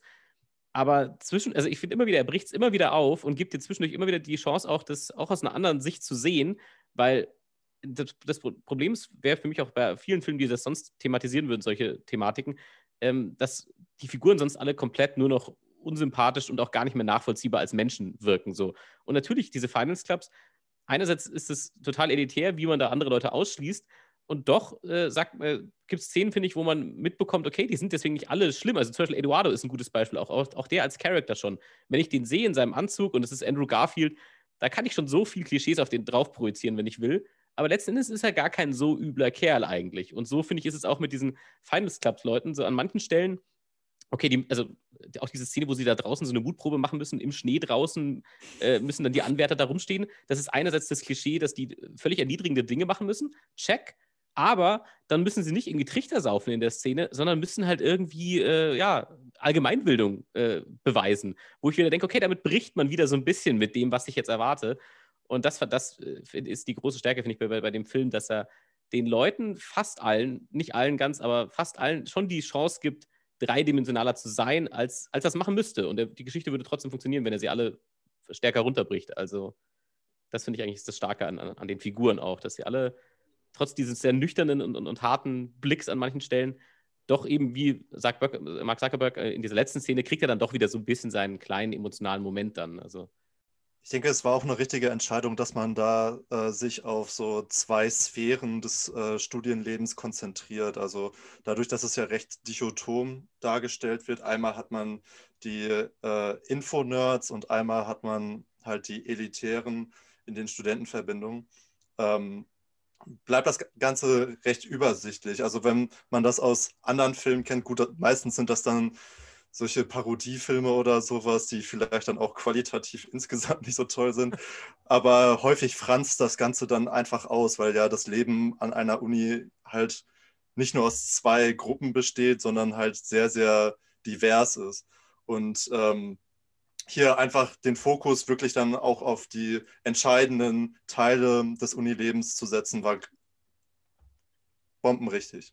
Ich finde, ähm, in, dem, in, in, in, in, in, dem, in dem Sinne ist es halt auch ähm, super interessant, äh, wenn man sich den Film, wenn man sich, wenn man sich, wenn man sich mal dieses College-Leben, so wie das da dargestellt wird, irgendwie ansieht also man kann ja irgendwie durchaus trotzdem nachvollziehen, warum da so eine Faszination entsteht bezüglich dieser ganzen, äh, in, in, diese elitären Finance Clubs reinzukommen. Also das ist irgendwie das, das Geile, was ich, was ich an dem Film immer sehe, dass er das schon so zeichnet, dass man irgendwie alle diese Charaktere doch irgendwie nachvollziehen kann in dessen, warum jetzt zum Beispiel so ein Mark oder so ein Eduardo, dass denen so wichtig ist, in diese Finance Clubs reinzukommen, weil das, ähm, weil das natürlich schon wie so ein gewisses Privileg wirkt, auch wenn man wahrscheinlich, wenn man selber mal drin sein würde, merken würde, naja gut, okay, das ist alles doch irgendwie ziemlich primitiv hier. Aber der Film macht das relativ gut klar. Und was ich auch, ähm, habt ihr auch schon so grob angesprochen, ich finde es ja wirklich auch super interessant, dass Fincher eigentlich so eine total dekadente Uni-Elite zeichnet, aber ich trotzdem finde, dass du nie das Gefühl hast, du guckst da nur auf die blasenden Arschlöchern zu, sondern ich finde, die bleiben eigentlich alle sehr, sehr greifbar und sehr, sehr nachvollziehbar als äh, sozusagen College-Studenten, ähm, dass ich immer das Gefühl habe, ja, irgendwie spielt es sich schon in irgendeinem, in irgendeiner Bubble, in so einem Mikrokosmos ab, aber trotzdem bleiben ja diese Figuren irgendwie alle trotzdem extrem extrem äh, greifbar. Oder wie habt ihr das empfunden? Habt ihr diese Figuren alle irgendwie total abstoßend empfunden? Oder wart ihr dann auch irgendwie so, naja, aber sie, sie benehmen sich halt schon so wie Studenten, wie ich sie mir halt durchaus auch vorstellen könnte ja gar nicht so einfach, das zu beantworten, weil ähm, dadurch, dass ja auch recht viele Figuren auftauchen, ähm, sind die ja alle recht, ich sag mal, zweidimensional höchstens gezeichnet. Und ähm, da dann eine ja, gute Bewertung zu abzugeben, ist vielleicht gar nicht so einfach. Nur was der Film, finde ich, sehr, sehr gut macht, ist halt ähm, zu zeigen, dass jede Figur, egal ähm, wie sie in diesem System funktioniert, ähm, versucht einfach nur irgendwie ähm, gemocht zu werden. Und äh, ich meine, das ist ja so ein klassisches menschliches Ding, dass man halt ohne die sozialen Kontakte, ohne halt ein bisschen äh, gewertschätzt zu werden, dass es sonst halt sehr, sehr schwierig wird. Und ähm, die Motivation, die zieht sich so wie ein roter Faden durch den ganzen Film. Und äh, da ergänzen sich dann halt auch Figuren und der Plot sehr gut. Ich finde tatsächlich, dass äh, also fast jede Figur bekommt ja eigentlich, also obwohl es wirklich viele sind, bekommt ja jede Figur zwischendurch mal eine Szene, wo sie zum Beispiel nicht nur mit den anderen interagiert. Oft sind es natürlich die Szenen, in denen sie vorgestellt werden. Also Sean Parker ist ein gutes Beispiel, dass er, also die Szene, in der er halt von Facebook erfährt und mit, hey, auch super surprised, Dakota Johnson, die einfach damals überhaupt nicht bekannt war, einfach random in diesem Film auftaucht. Aber ähm, diese Figur braucht es nicht. Es braucht diese ganze Interaktion nicht, um die Geschichte von Facebook zu erzählen. Aber diese Szene ist trotzdem drin und gibt dann Sean Parker, obwohl er ja so am, am eindeutigsten, würde ich sagen, ein Antagonist ist eigentlich so. Also er ist ja wirklich so der Typ, der auch vor allem, wenn es dann zum Zerwürfnis kommt mit dem Freund, mit dem Eduardo, so, da, also da ist er ja auch ein richtiges Arschloch so die ganze Zeit und besonders scheiße und, und überheblich. Und trotzdem bekommt er ja diese Szene am Anfang, wo man so sagt, ach gut, ist auch ein Mensch. Also ich muss ihn nicht mögen, und das ist ja, glaube ich, das Entscheidende für mich bei vielen dieser Figuren. Ich muss ihn nicht persönlich mögen, aber ich muss ihn noch als einen lebenden Organismus wahrnehmen können. Ich muss mir noch vorstellen können, dass so ein Mensch existiert. Und ich finde, das schafft er, äh, wird mit dem, in dem Film eigentlich mit allen Leuten erfolgreich umgesetzt. Selbst die Winkelwurst-Zwillinge, die ja so leicht eine Parodie auch von sich selber sind an manchen Stellen. Und trotzdem kriegen sie zum Beispiel diese random Ruder-Szenen, die man nicht braucht, um die Geschichte von Mark Zuckerberg zu erzählen. Weil, also, da bräuchte man sie nur als die Leute, die ihm da irgendwie äh, querschießen oder mit denen er halt äh, aneinander gerät. Aber trotzdem kriegen wir halt unsere Rudermontage und, und sehen so ein bisschen, was diese Figuren antreibt. Und das ist, glaube ich, das, das, das Gute für mich an der Stelle, dass sie nicht alle deswegen sympathisch sind, aber für mich alle doch, gerade gemessen daran, was für eine Riesengeschichte erzählt werden soll und wie viele Figuren darin vorkommen, gemessen daran, finde ich, sind sie eigentlich alle recht gut greifbar als, als Persönlichkeiten. Ja, mit der Ruder-Szene ist auch ein sehr schönes Bild irgendwie geschaffen worden, das symbolisiert, wie sie das Wettrennen gegen Mark Zuckerberg einfach verloren haben, wie es mhm. darum geht, wer als erstes die Idee auf den Markt bringt, dass es einfach wirklich hier um Sekunden geht, ähm, die am Ende Milliarden Euro kosten können oder einbringen können. Das finde ich ist ein sehr, sehr schönes und spannendes äh, Bild, was da in dieser Montage gefunden wird. Aber ich frage mich immer bei der Freundin von Eduardo, ähm, was, was, was dieser Charakter für, für diesen Film wirklich für einen Mehrwert bietet, was, was ihre Abgefucktheit, ich sag's einfach mal so, ähm, für, einen, für einen inhaltlichen Stellenwert hat. Ja, die Frauen allgemein in dem Film sind eher Plotmechanismen, habe ich das Gefühl. Und das ist halt auch so ein Ding, ich glaube, das zieht sich leider so ein bisschen durch die Fincher-Filmografie, dass äh, Frauenfiguren da vielleicht nicht so krass äh, zu Wort kommen, außer vielleicht in äh, Verblendung. Weiß ich gar nicht, würde ich, also ich weiß, was du meinst bei vielen seiner Filme, also ähnlich wie bei einem Nolan, seine Protagonisten sind eigentlich immer Männer, das stimmt tatsächlich. Aber ich finde, das ist schon eigentlich der eine Film, wo ich mir denke, die, die Frauen sind zwar hier nicht die Hauptfiguren, keine einzige von ihnen, und trotzdem äh, gibt er ihnen eigentlich so ein bisschen den moralischen Highground sogar im Vergleich mhm. zu den anderen. Also, ja. ob es jetzt die Ex-Freundin ist in den Szenen, in denen sie vorkommt, auch Rashida Jones, also diese Anwaltsgehilfin oder halt auch Anwältin, glaube ich schon, die ja bei, bei, ihrem, bei seinem Prozess dann gegen ähm, Eduardo immer äh, Beisitzerin ist und eben auch mit ihm dann eigentlich so das letzte, die letzte Interaktion mit ihm hat.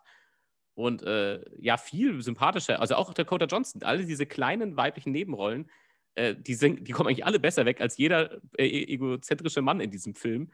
Äh, auch wenn sie natürlich nicht diese Charaktertiefe haben, weil sie eigentlich allesamt fiktive Figuren sind. Ich glaube, das ist halt auch das, was man nochmal unterscheiden muss, dass alle, fast alle Männer auf realen Figuren basieren und die Frauen halt nicht und dass das halt auch irgendwo das Problem ist. Aber gerade, dass man Frauen an der Stelle oder die Interaktion, der Umgang mit Frauen ist eigentlich das Entscheidende an der Stelle, dass man das eigentlich super gut nutzt, um zu zeigen, wie kaputt all diese Männer sind und ihre, und ihre, und ihre Männlichkeit und ihre, ihre Ziele. Mhm, ich sehe das genauso. Also ich, ich finde, ähm, Fincher ist da so ein bisschen wie Scorsese. Er er ist, er, er, hat auf jeden Fall seine Stärken eher darin, Männerfiguren zu zeichnen, aber genauso wie Scorsese ist er auch eher ein Meister darin, dann diese Männerfiguren aber zu dekonstruieren, also niemals zu Helden aufzuwarten, sondern wie ein, wie ein wilder Stier oder Taxi Driver zeigt er ja eigentlich eher diese, diese, diese, diese verwahrloste äh, Männlichkeit, die irgendwie eigentlich nur nach der Aufmerksamkeit der Frauen jetzt und ähm, bin da ganz bei dir, dass eigentlich die Frauenfiguren bei Fincher nicht immer, aber eigentlich meistens schon so diese, diesen Gegenpol zu den, zu den ziemlich, naja,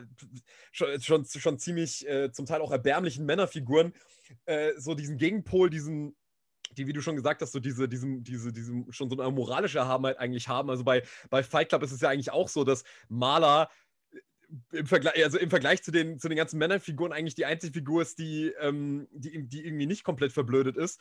Und ähm, da, da bin ich definitiv bei dir, dass Fincher nicht unbedingt ein Regisseur ist, der das schafft, abgesehen jetzt von Verbindung natürlich wirklich äh, die Frauen in den Mittelpunkt zu stellen, aber er stellt sie halt immer so nebendran, als würden sie den Männern dabei zugucken und sich denken, Mann, was für Idioten.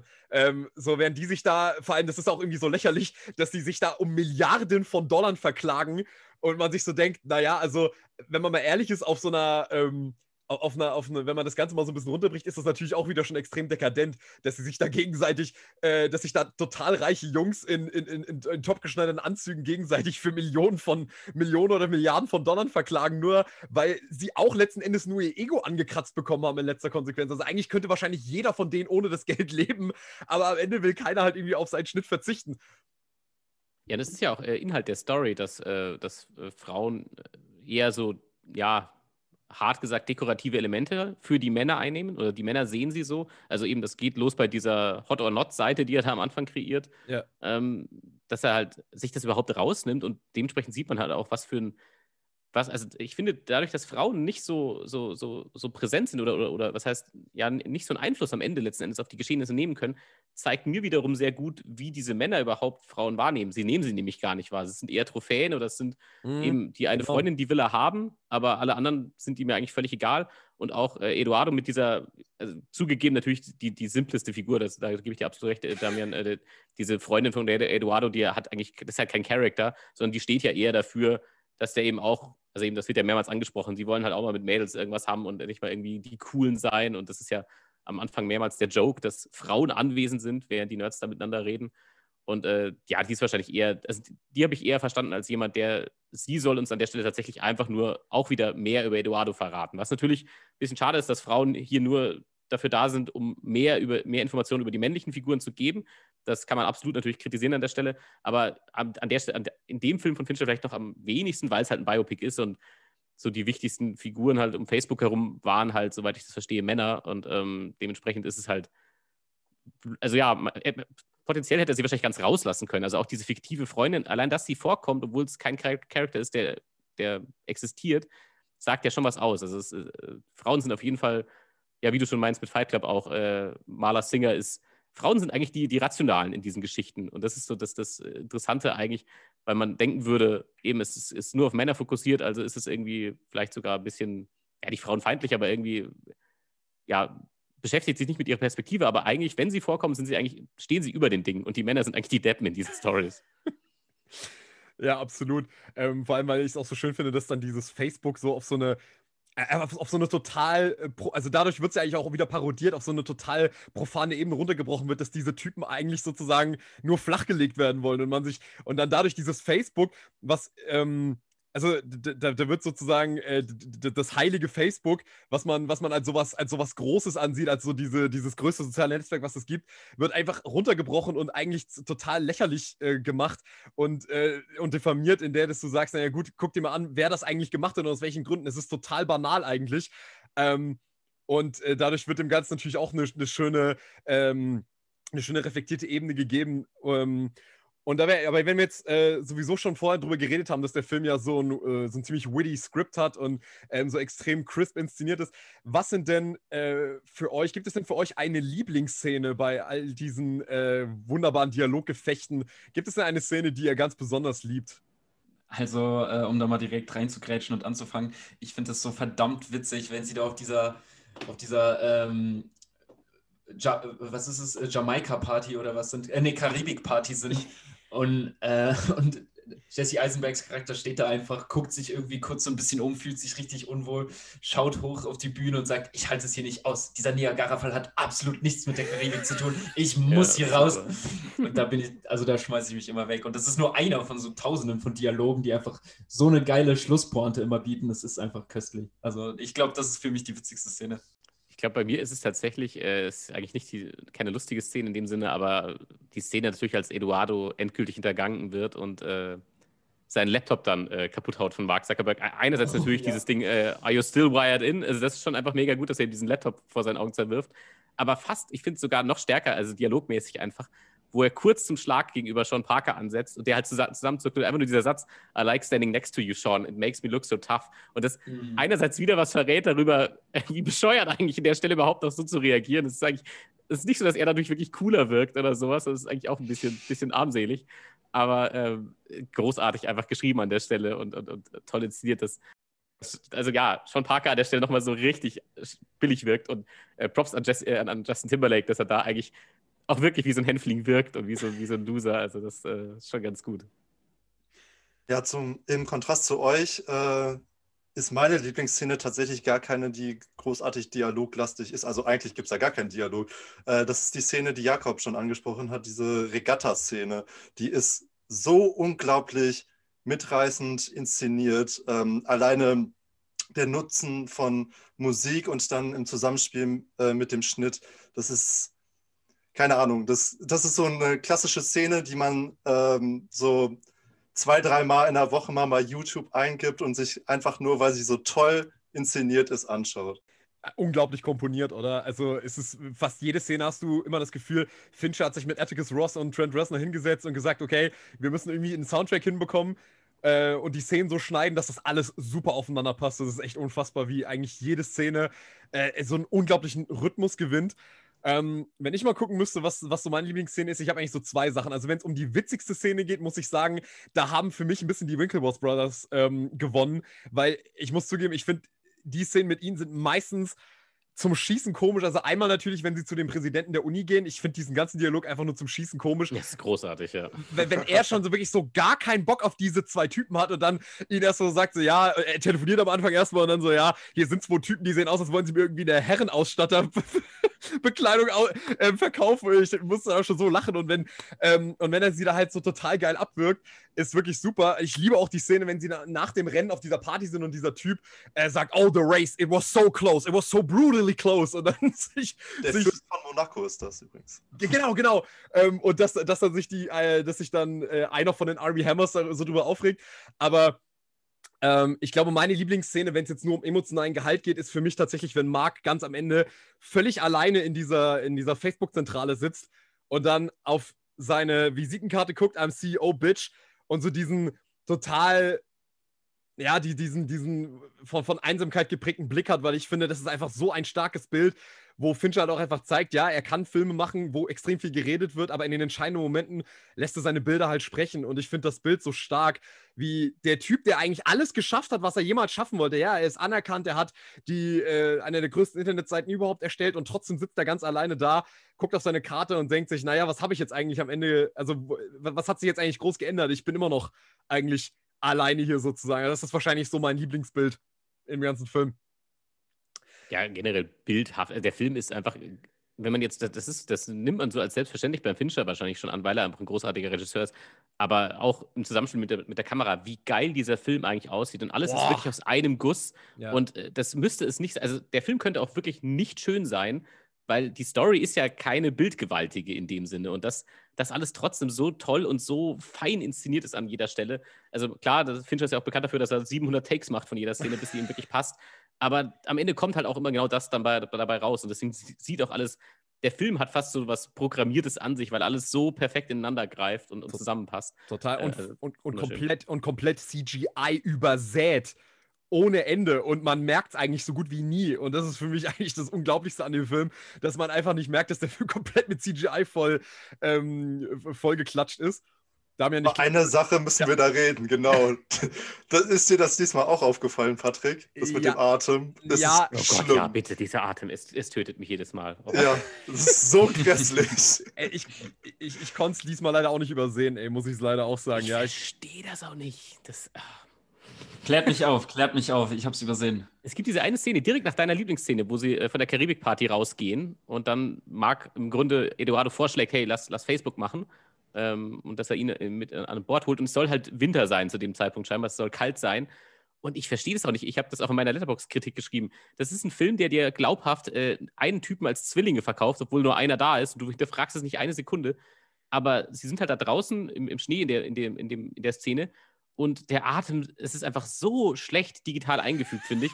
Also vor allem verstehe ich auch nicht, wie das passieren konnte, weil er ja an anderen Stellen so technisch hochwertig gemacht ist es, es, ich, ich habe es damals nicht begriffen, weil ich finde es sah auch damals schon genauso schlecht aus. Das hat jetzt nichts damit zu tun, dass der Film von 2010 ist, weil andere Sachen sehen heute immer noch genial aus aus dem Film. Eben allein Army Hammer, dass er zweimal da ist, ich sehe das bis heute nicht, äh, dass er an, an, manchen Stellen einfach nur sein Gesicht draufgepackt wurde. Ähm, also wirklich, die, die, eigentlich an so vielen Stellen diese perfekte Kombination aus Visual Effects sollen nur da eingesetzt werden, wo sie die Story unterstützen oder, oder die Szenerie, aber nicht, sie sollen nicht auffallen. Und das tun sie nie, bis auf diese eine Szene ähm, beziehungsweise auch der Schnee. Der Schnee ist auch manchmal, ich weiß nicht, was das manchmal soll, wenn, wenn Schnee fällt, äh, auch in dieser Szene, wo Eduardo in diesem Auswahlverfahren ist, ähm, bei, bei seinem äh, Final Club da, ähm, wo er da so Fragen beantworten muss. Und es sieht zwar schön aus, der Schnee, aber es ist halt so eindeutig CGI, keine Ahnung, was das der sein soll. Das hat auch so komisch. Ja, ne? ich, vor allem, vielleicht ist es auch Absicht, dass es alles so ein bisschen artificial aussehen soll. Keine Ahnung. Vielleicht ist da auch noch irgendeine Bedeutung dahinter. Aber es triggert mich jedes Mal, wenn ich diesen Film sehe. Also vor allem der Atem. Das macht mich wahnsinnig einfach. Feel you, I feel you. Ja, es, ich, es macht keinen Sinn. Es ist wie, wie so ein absichtlicher Mittelfinger zwischendurch. So, weil, hey, guck mal, wir können perfekt einfach Zwillinge herstellen. Merkt ihr nicht? Aber wisst ihr was? Also, den Atem holen wir einfach aus einem Nintendo 64 oder so. Das ist, Muss man sich auf jeden Fall auf YouTube mal angucken, diese Vergleichvideos. Das ist wirklich faszinierend. Also selbst eine Tasse auf dem Tisch oder so, wo man sich fragt, die kannst du auch einfach da hinstellen, die wird bei Ja. Rein, rein animiert, wo man sich fragt, okay, wo ist die Grenze, wie weit wird er noch gehen? Aber es ist, es, es fällt ja, solche Sachen fallen dann wirklich überhaupt nicht auf. Eben, ne? Überhaupt nicht. mit wenigen so. Ausnahmen.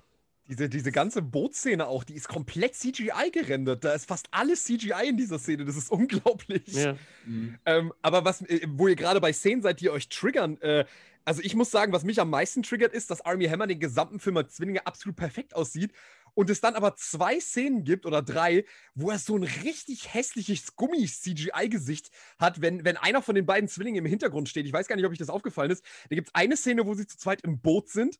Da gibt es die eine Szene, wo sie auf der Party sind äh, nach dem Rennen und einer von beiden hinter denen steht und irgendwie so sagt, äh, jetzt reicht's oder so. Ich glaube, ähm, ich habe es jetzt so aus der deutschen Synchro, wo ich den auch mal schon gesehen habe, äh, habe ich das so im Hinterkopf. Und ich glaube, es gibt dann noch irgendeine Szene, genau, wenn, wenn sie Mark das erste Mal an der Uni ansprechen, dann steht auch einer von beiden im Hintergrund und hat so ein super, so, so The Irishman Gummigesicht. Ähm, wo ich mich auch immer frage, hä, haben sie da auf einmal kein Budget mehr gehabt oder was?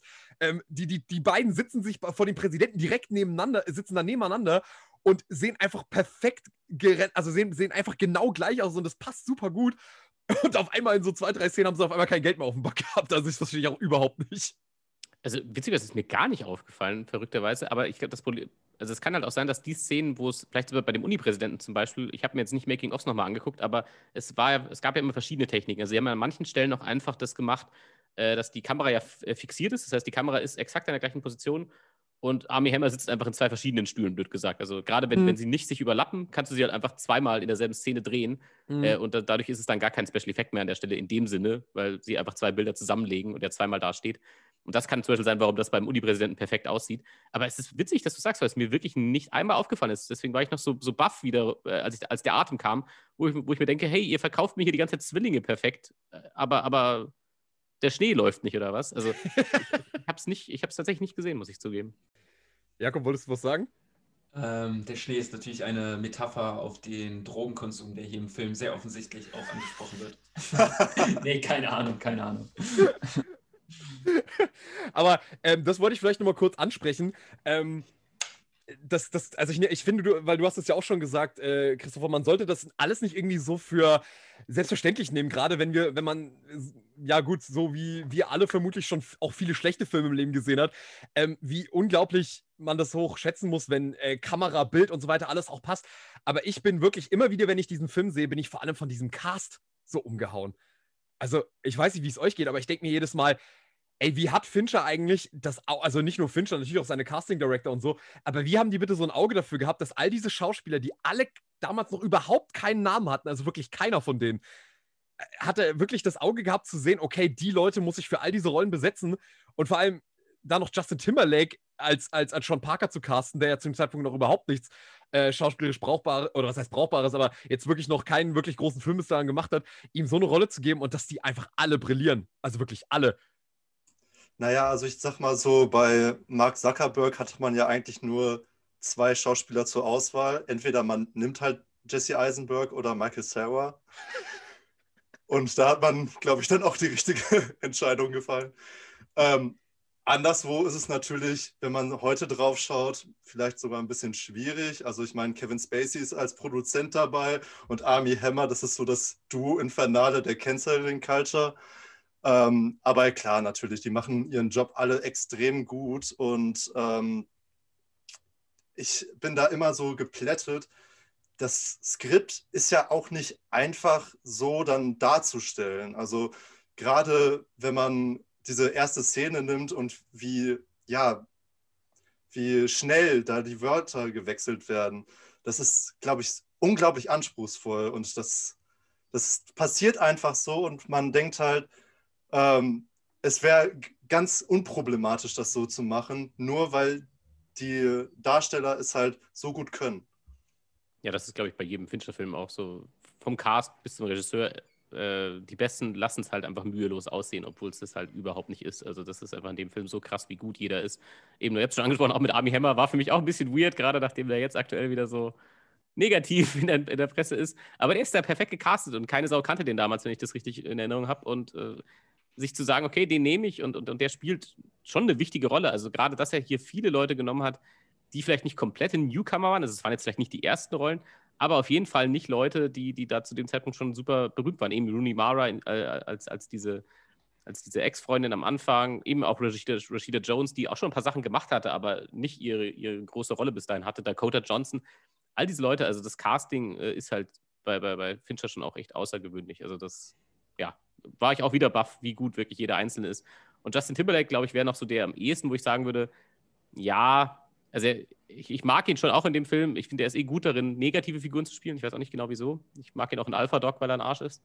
Aber ähm, äh, der, das wäre noch so der einzige, wo ich mir denke, in manchen Szenen, da, da, hätte ich mir schon noch jemand anderen vorstellen können, weil er auch am wenigsten, finde ich, das.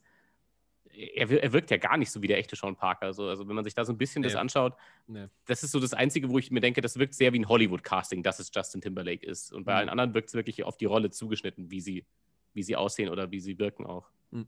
Ich wollte sagen, dass ich es auch immer mag, wenn bei, äh, wenn bei Biopics nicht darauf geachtet wird, dass die Figuren irgendwie Hauptsache, sie sehen so aus wie der Darsteller. Also das ist ja, sollte eigentlich nicht der wichtigste Faktor sein. Im Steve Jobs Biopic, der ja auch von, das ja auch von Aaron Sorkin geschrieben ist und sich für einen Vergleich ähm, mit The Social Network anbieten würde, ist das ja auch ähnlich gemacht. Da spielt ja auch ähm, Fassbender den äh, Jobs und da ist ja auch kaum, also nur rudimentäre äh, körperliche Ähnlichkeit irgendwie wiederzuerkennen.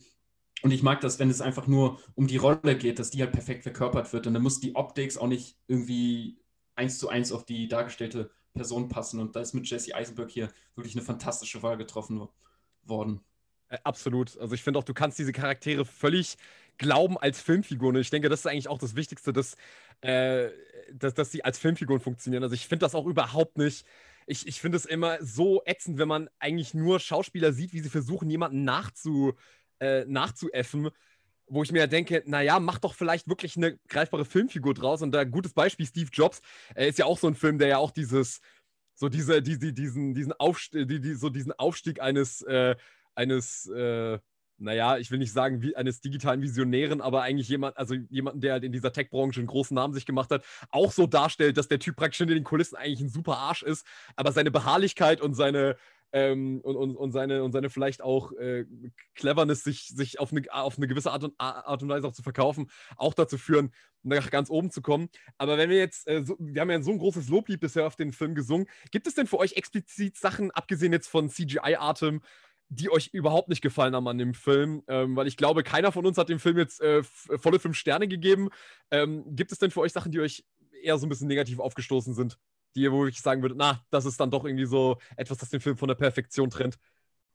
Also, also gar nicht jetzt auf den Film noch bezogen, das würde ich noch zum Casting nach, äh, noch hinzufügen, dass ähm, Jesse Eisenberg tatsächlich für mich ein One-Trick-Pony ist. Der war hier perfekt gecastet, aber ich habe ihn auch nie wieder als was anderes gesehen. Also Jesse Eisenberg war hier wahrscheinlich einfach perfekt besetzt, aber wahrscheinlich ist es gar nicht. Meine böse Unterstellung an der Stelle ist, mein Hot Take ist, dass Jesse Eisenberg vielleicht gar nicht so der große Schauspieler ist, sondern er ist halt ein bisschen awkward und ähm, deswegen spielt er auch immer den Awkward-Typen, weil das ist das, was er kann. Ähm, aber bei dem Film, ich habe ihn zwar auch nicht voll bewertet mit fünf Sternen, es ist vielleicht wirklich so ein bisschen so, so Kleinigkeiten manchmal wie der Atem oder diese, äh, eben diese, dieser Schneeeffekt, wo ich so denke, ja, okay, da, da wäre noch ein bisschen was drin gewesen, aber äh, ist super subjektiv. Also ich, ich, kann nicht, ich kann nicht objektiv sagen, dass da irgendwas nicht ab, absolut äh, auf dem höchsten Level läuft. Also ist schon nahezu perfekt. Bei mir ist es auf jeden Fall der Charactership von Wardos Freundin, der da für mich sehr plötzlich kommt und mit dem ich nicht so wirklich was anzufangen weiß. Wir erkennen sie als Dekorationsgegenstand irgendwie der, der toxischen Männer hier in diesem Film, aber ähm, das reicht mir irgendwie nicht genau, also ist mir nicht genug und sie hätte vielleicht nicht diesen krassen Shift in Richtung fast Psychopathin machen müssen, ähm, damit ich den Point irgendwie gette. Äh, ja, also den, also diese Figur, die finde ich sehr, sehr, na nicht sehr ungelungen, aber sie gefällt mir auf jeden Fall nicht besonders. Ja, ich finde es interessant, dass der Christopher auch äh, Jesse Eisenberg in seiner Performance rausstellt, weil ähm, ich finde teilweise das Schauspiel ist so ein bisschen clownartig. Also wenn man ähm, an diese Szene denkt, wo er im Hörsaal sitzt und dieser Zettel nach hinten durchgegeben wird mit Judik drauf.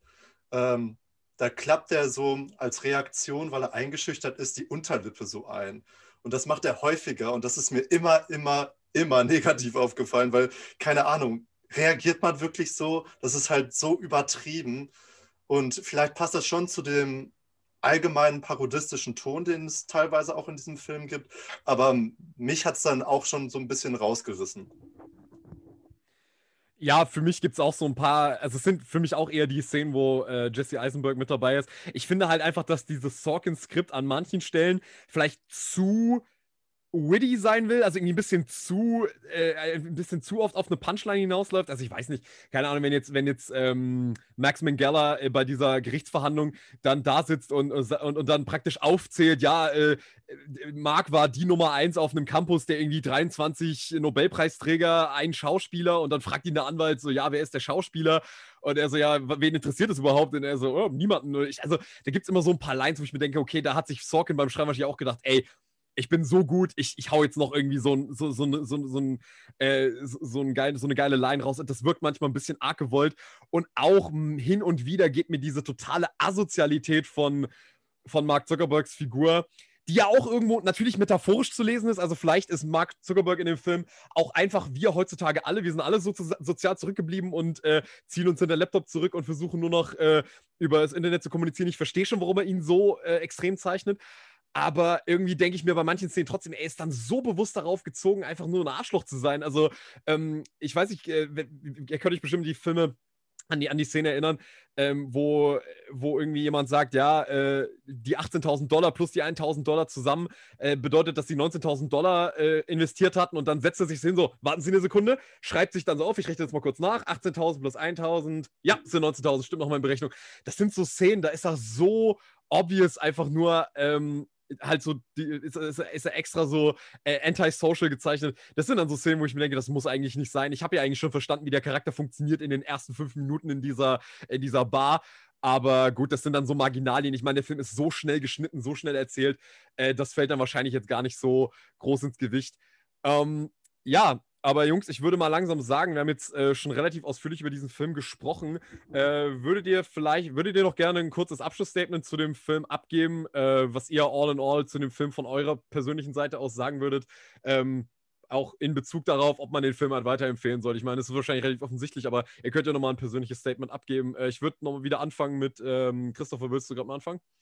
Ja, ähm, ich muss an der Stelle auf jeden Fall auch noch sagen, dass ich, äh, ich kann das absolut verstehen mit diesen Dialogszenen, dass einem das manchmal zu viel ist. Äh, für mich ist das einfach mein Heroin. Also Aaron Sorkin, äh, seine, seine, seine Dialoge, das ist für mich wirklich, gerade weil es fast, fast Theaterhaftes hat und äh, da den, den Rahmen des Realismus sprengt, ähm, wie die Leute miteinander reden. Gerade deswegen liebe ich es, weil es nicht jeder so macht. Ähm, und, und ja, ist einfach unfassbar gut geschrieben, diese Dialoge auch. Und ähm, dementsprechend, ich finde auch, das ist ein Film, den sollte man sich auf jeden Fall mal anschauen er ist einfach unglaublich rund und ich glaube, dass viele Leute, das ist so ein klassisches Beispiel, wo Leute gar nicht erkennen, wie gut und wie aufwendig der eigentlich gemacht ist, weil er eben so aus einem Guss ist und man da einfach so, also ich zumindest merke überhaupt nicht, wie diese zwei Stunden rumgehen und dann ist der Film aus, äh, weil es wirklich so in ein Band sieht und man am Ende sagen muss, es ist eigentlich echt nur eine Gründergeschichte von einem Typen, und so viele Fakten sind an manchen Stellen gar nicht drin und es ist trotzdem so unterhaltsam und man will trotzdem wissen, ob diese weißen, privilegierten Männer nicht am Ende doch hoffentlich alle Multimillionäre werden. Ähm, das, dass man das so catchy erzählen kann, ist für mich einfach ein Beweis, was ein guter Regisseur machen kann. Und deswegen würde ich ihn schon jedem empfehlen, auf jeden Fall. Damian? Ich würde auch sagen, dass man den Film wirklich bedenkenlos empfehlen kann, weil, ähm, ja, also ich meine, der ist so glatt, er läuft einfach so dahin. Die zwei Stunden, die ich mir gestern dann gegeben habe, die waren so schnell vorbei und ähm, ich glaube auch Menschen oder Zuschauer, die ähm, vielleicht Probleme haben, so Prestigewerke sich mal anzuschauen, die werden mit dem Film überhaupt keine Probleme haben. Der ist unglaublich zugänglich und einfach eine sehr, sehr gute Zeit. Und Jakob, wie sieht es bei dir aus? Ja, ich glaube, empfehlen muss man dem Film ja kaum noch einen. Nee, eigentlich nicht. Ne? Jeder, der sich äh, irgendwie mit Film auseinandergesetzt hat, wird irgendwann auf David Fincher stoßen. Und äh, nachdem man einen der besten Filme aller Zeiten, Fight Club, gesehen hat, wird man dann schnell auf The Social Network stoßen.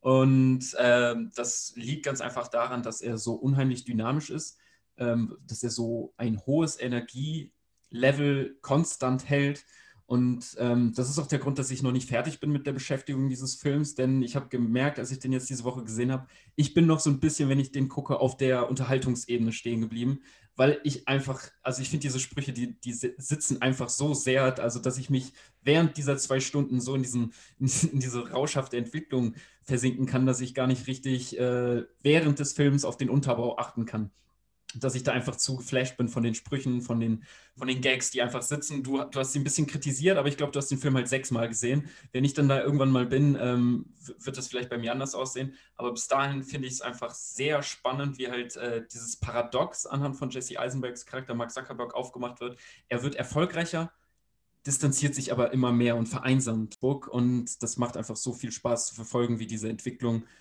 des Anti-Heldens bis zum am Ende schon für mich tragischen Heldens ähm, porträtiert wird in diesem hohen Tempo. Und ja, ich kann den auf jeden Fall wärmstens weiterempfehlen für diejenigen, die ihn noch nicht gesehen haben sollten. Ja, von meiner Seite aus ist das genauso. Also, ähm, ich habe das, glaube ich, auch irgendwann mal auf Letterbox geschrieben. Also, für mich gibt es wirklich Phasen in diesem Film, wo ich das Gefühl habe, ich gucke gerade den besten Film aller Zeiten. Also, äh, da gibt es wirklich Phasen, die sind so unglaublich gut geschrieben, so unglaublich gut von Fincher inszeniert. Und ich finde es schön, dass du das auch nochmal angesprochen hast, Christopher, der ist so aus einem Guss, du, ich musste teilweise wirklich darauf achten, wie Fincher diesen Film inszeniert hat, weil man gar nicht da, also weil man anhand dieser Perfektion gar nicht so richtig mitkommen kann, warte mal, wie hat er die Kamera jetzt eigentlich bewegt und platziert, weil es einfach so smooth alles ineinander läuft.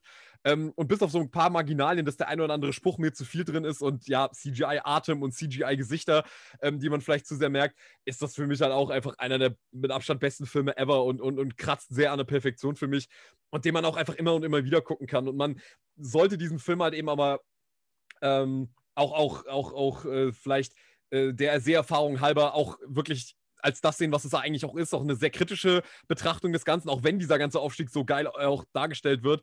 Aber äh, gerade durch diese, durch diese Idee, das Ganze in Rückblenden mit diesen Gerichtsszenen zu erklären, zeigt er, dass das Ganze auch ähm, eine sehr negative Seite hat. Aber ähm, ansonsten muss man einfach sagen, ja, ein todesunterhaltsamer Film auf einer ganz basalen Ebene und den man einfach, gerade wo, wo, man auch sagen muss, okay, wenn es den Film nicht gäbe, dann, wenn man den Film nicht guckt, dann kann man wenigstens sich den Soundtrack runterladen, weil der, den kann man auch einfach rauf und runter hören. Ähm, deswegen von mir auch da einen absoluten. Der Film kriegt auf jeden Fall ein, ein Like von mir. Ähm, jetzt würde ich kurz gegen Ende noch äh, euch fragen, weil das halt so ein bisschen Tradition hier ist. Hat, äh, könntet ihr vielleicht jeder von euch noch mal kurz äh, eine Empfehlung rausgeben? Was habt ihr denn äh, als letztes gesehen, was ihr, äh, was ihr so weitergeben würdet, was man sich vielleicht mal anschauen sollte? Ähm, Jakob, fang du mal, fang du mal an. Was hast du denn äh, vor kurzem gesehen, was du an uns weiterreichen würdest? Ich habe vor kurzem den Film About Time gesehen. Äh, das ist so ein äh, Liebesflick mit Zeitreiseelementen. Also er kann in seine Vergangenheit zurückreisen. Er kann jetzt nicht äh, in die Geschichte zurückreisen und irgendwas dort verändern, aber er kann sein eigenes Leben verändern und nutzt das, um eine Frau kennenzulernen, in die er sich verliebt hat. Der Film ist in seiner Prämisse zwar sehr einfach gestrickt, aber irgendwie so gutmütig und macht so viel Spaß und ähm, ist so gut gelaunt. Also dass man selbst der vielleicht sexistischen Unterton, die dieser Film teilweise mitschwingt, äh, einfach nicht böse sein kann. Also der macht jedes Mal sehr viel Spaß und kann ich eigentlich auch weiterempfehlen, wenn man Bock hat auf so einen Liebesfilm. About Time. Ein schöner Film, ja. Auch wenn ich dir dazu stimmen würde, man muss auch, man, man, man muss ein paar Augen zudrücken, aber das macht man ja auch gerne. Mm, ja, ähm, ja äh, ich würde sagen, Damian, was, was ging bei dir? Ich möchte euch und den Zuhörern gerne den Film The Look of Silence mitgeben. Das ist ein Dokumentarfilm. Ähm, ich habe die Tradition, dass ich auf äh, Zugfahrten gerne Dokus schaue und diese Doku hat mich auch während der Zugfahrt zu Tränen gerührt. Ähm, vielleicht habt ihr schon das äh, Werk, das davor kam, von Joshua Oppenheimer gesehen, The Act of Killing. Da geht es um äh, ein Genozid in Indonesien und äh, die Täter ähm, spielen da ihre Taten nach und sind unglaublich stolz darauf. Und ähm, in dem Nachfolgefilm äh, geht es um jemanden, der davon betroffen war. Ähm, der Bruder von ihm wurde in diesem Genozid ermordet und er konfrontiert diese Täter und führt ein Interview mit ihnen. Und das ist wirklich ähm, ja, Journalismus auf bester Ebene. Es hat mich unglaublich gut gerührt, äh, unglaublich stark gerührt so. Und ähm, diesen Film muss man sehen, weil man danach merken wird, warum äh, Erinnerungskultur in Deutschland so wichtig ist. Ist er besser als Act of Killing? Den habe ich leider noch nicht gesehen. Das ist das, das Witzige. So, okay, und, er, und, er, hat trotzdem so gut gewirkt. Also der hat bei mir auch bei Letterbox fünf Sterne bekommen, weil der hat mich richtig, richtig weggehauen. Ja, Act of, Act of, Killing ist nämlich auch auf jeden Fall empfehlenswert. Den habe ich schon gesehen und habe mir jetzt den äh, Look of Silence noch so aufgespart. Ich hoffe, den gibt es bald auch irgendwo zur Verfügung. Bei Amazon gibt es den. Ja, muss man sich aber auch erstmal rantrauen, weil der Act of Killing war schon echt ein Kraftakt, muss ich sagen. Ähm, ja, gut, Christopher, was, was lief bei dir? Ja, ich bin froh, dass ich nicht als erstes gefragt wurde. Ich habe panisch meine Letterbox-App aufgemacht, um, um Überblick äh, zu haben, was ich so in letzter Zeit gesehen habe. Und wahrscheinlich so wirklich das letzte, wirklich vor Social Network war ähm, We Need to Talk About Kevin, habe ich endlich gesehen. Auch ein Film von 2011, ist auch schon ein bisschen länger her. Ähm, und äh, ja, also ich war ja bei euch zu Gast bei einer Folge, wo es darum ging, äh, um verstörende Filmszenen. Das ist ein sehr verstörender Film für mich, äh, aber sehr, sehr gut. Tilda Swinton äh, spielt einfach ja die Mutter eines, äh, ja, wie der Titel schon sagt, eines jungen Kevin. Und dieses Kind ist eindeutig verhaltensgestört und ansonsten will ich eigentlich gar nichts dazu sagen. Wenn man nicht weiß, was für ein Film das ist, ist es ein Film, der sehr stark davon profitiert, ihn blind zu schauen. So viel sei aber gesagt, er ist sehr, sehr anstrengend und sehr, sehr schwierig und äh, es äh, wird einen, glaube ich, ein bisschen belasten, äh, am Ende dieser, diesen Film fertig geguckt zu haben. Aber er ist gut. Also ähm, würde ich auf jeden Fall empfehlen. Generell die Regisseurin Lynn Ramsey äh, macht sehr interessante und sehr weirde Filme. Vor ein paar Jahren kam auch raus. Ah, wie hieß der nochmal? Mit Joaquin Phoenix gab es einen. Äh, it's, a beautiful day. Really it's a Beautiful Day im, im Deutschen, glaube ich, oder? Haben die ja, das nicht und im Englischen You Were ja. Never Really Genau, genau. Das genau. war so komisch wieder mit diesen. Das ist total verwirrend, blickt ja. keiner durch. Aber ja, die macht auf jeden Fall sehr weirde und teilweise sehr, sehr anstrengende Filme, aber anstrengend im absolut, absolut positiven Sinne, weil es einfach fordernd ist. Und ja, also das war so das, was ich zuletzt gesehen habe, was mich sehr aus dem Latschen gehauen hat. Was lief bei dir, Patrick? Ähm, ich wollte, ich, ich sag's gleich, ich wollte nur mal ganz kurz äh, Christopher fragen, äh, ist der so ähnlich wie Mommy von Xavier Dolan? Hast du den gesehen? Ja, ähm, Mami von äh, Xavier Dolan habe ich auch gesehen. Würde ich gar nicht miteinander vergleichen eigentlich. Also ja, beides ja schwierige ähm, Mutter-Sohn-Beziehungen, aber Mami geht, finde ich, für eine ganz andere Richtung, dass er mich ja als Zuschauer bewusst filmtechnisch irgendwie treffen will, durch sein Format, durch dieses 1 zu 1 und so. Mhm. Und We Need to Talk About Kevin ist schon einfach im Fokus die Narration. Aber es ist so, ich kann es gar nicht beschreiben. Es ist halt, es ist auf jeden Fall nochmal viel düsterer als Mami. Es ist wirklich sehr, also Ezra Miller ist so bekannt geworden mit diesem Film, der spielt diesen Sohn. Ähm, und wenn man Ezra Miller jetzt nur aus so Sachen kennt wie diesen Justice League-Filmen äh, als The Flash, ist es wirklich verstörend, ihn hier zu sehen, weil er eine sehr kaputte Figur spielt. Und Tilda Swinton vor allem ist eine ihrer besten Darbietungen, würde ich sagen. Also ähm, kaum, kaum, jemand spielt eine, einen gebrochenen Menschen so wie Tilda Swinton, würde ich sagen. Mhm. Ja, ich hatte, ähm, ich habe auch ein bisschen harte Filmkost hinter mir. Die will ich jetzt gar nicht mal, äh, die will ich gar nicht explizit äh, jetzt äh, ausklamüstern. Ähm, nur um sie mal erwähnt zu haben, ich habe jetzt nochmal, ich habe jetzt ja Blue Velvet von David Lynch und vor allem Lars von Triers Antichrist mir vor kurzem angeguckt. Ähm, ja, waren auf jeden Fall kuschelige Filmabende. Ähm, aber tatsächlich sind das Filme, wo ich jetzt nicht unbedingt eine Empfehlung raussprechen würde. Ich möchte lieber Werbung für einen Film machen, der wirklich gnadenlos überschätzt, äh, überschätzt, ja klar, unterschätzt wird ähm, und leider vergessen wird, wenn wir über die besten Filme der 90er reden. Ich würde nämlich gerne Milos Formans fantastischen Film The People vs. Larry Flint, im Deutschen nur Larry Flint, empfehlen, ähm, den ich jetzt vor kurzem nochmal geschaut habe, weil der irgendwie in meinem Blu-ray-Schrank schon so ewig rumstand und ich hatte den schon mal gesehen, aber halt einer dieser Filme, die ich schon ewig lange äh, nicht, mehr, nicht mehr gesehen hatte. Und dann habe ich mir jetzt nochmal angesehen und ich muss wirklich sagen, ein brillanter Film äh, mit Woody Harrison, der ähm, der Larry Flynn spielt. Und da geht es halt um die Entstehung des Hustler Magazins, aber der Film geht noch eine Ebene weiter und betrachtet vor allem diese Verfolgung der Gesellschaft dieses Hustler Magazins, die ihn nämlich juristisch dafür belangen wollten, dass er halt so ein, naja, sehr anstößiges Männermagazin rausbringt, wo dann halt eben äh, die Frauen nackt gezeigt wurden, wo irgendwie Weihnacht wo, wo Cartoons drin sind, wo der Weihnachtsmann mit einem Dildo gezeigt wird. Und das hat natürlich der äh, ganzen christlich-konservativen Community in Amerika jetzt nicht unbedingt gefallen, die dann da eben äh, rechtlich dagegen vorgehen wollten. Und der Film entwickelt sich dadurch halt eben zu einem extrem geilen Gerichtsdrama, der ungefähr so, ich weiß nicht, sieben, acht Gerichtsszenen oder so hat, die alle super geil geschrieben sind und mit Edward Norton in einer seiner ersten Rollen als, als junger Anwalt wirklich auch super besetzt. Auch Courtney Love ist super in dem Film. Woody Harrison ist fantastisch und Milos Forman sowieso einer äh, der verlässlichsten Regisseure, was Hollywood, der aus Hollywood kommt. Ein wirklich ein ganz brillanter Film, wirklich auch wahnsinnig gewitzt geschrieben. Ähm, und ähnlich so wie Social, also in der Hinsicht jetzt nicht genauso wie Social Network, aber ähnlich so wie Social Network nimmt er sich zwar einer Biopic-Geschichte an, aber fiktionalisiert sie so, dass wirklich auch der Film als unterhaltsam wirklich auch funktioniert, aber gleichzeitig eine große Message hat, nämlich dass Meinungsfreiheit ein wahnsinnig teures Gut ist, ähm, was, was ich eben, weil, weil, weil eben, als dem Film eben darum geht, darf so ein Magazin überhaupt existieren? Und natürlich ist die Antwort ja, muss es, weil äh, sonst wer, wo, wo, wird dann die Grenze gesetzt, von welcher, von welcher Gruppe darf die Grenze gesetzt werden, was, äh, was gesagt werden darf und was nicht. Dementsprechend ein fantastischer Film, empfehlenswert. Soweit.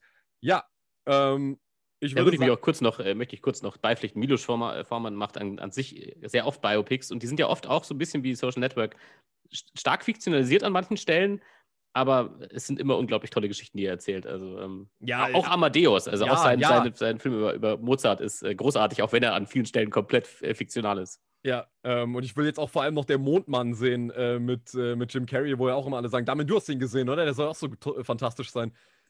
Ist auf jeden Fall sehenswert. Ja, auf jeden Fall. Das ist richtig gut. Ja, also auf jeden Fall, richtige Empfehlung geht raus.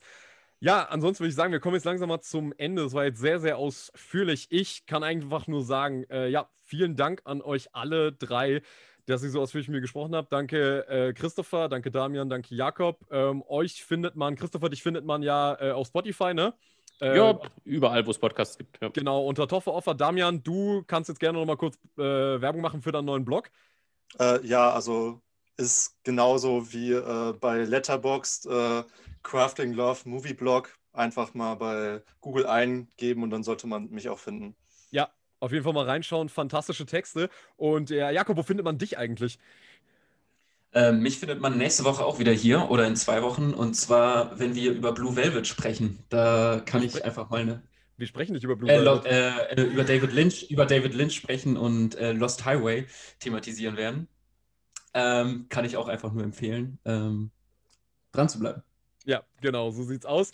Ähm, ja, vielen, vielen Dank äh, fürs Dabeisein, Jungs. Vielen, vielen Dank fürs Zuhören an alle Zuhörer. Und ansonsten wünschen wir euch eine äh, ne, ne gute Zeit bis zur nächsten Folge. Bleibt gesund und ansonsten sagt Projekt Chaos. Ciao. Ciao. Ciao. Ciao.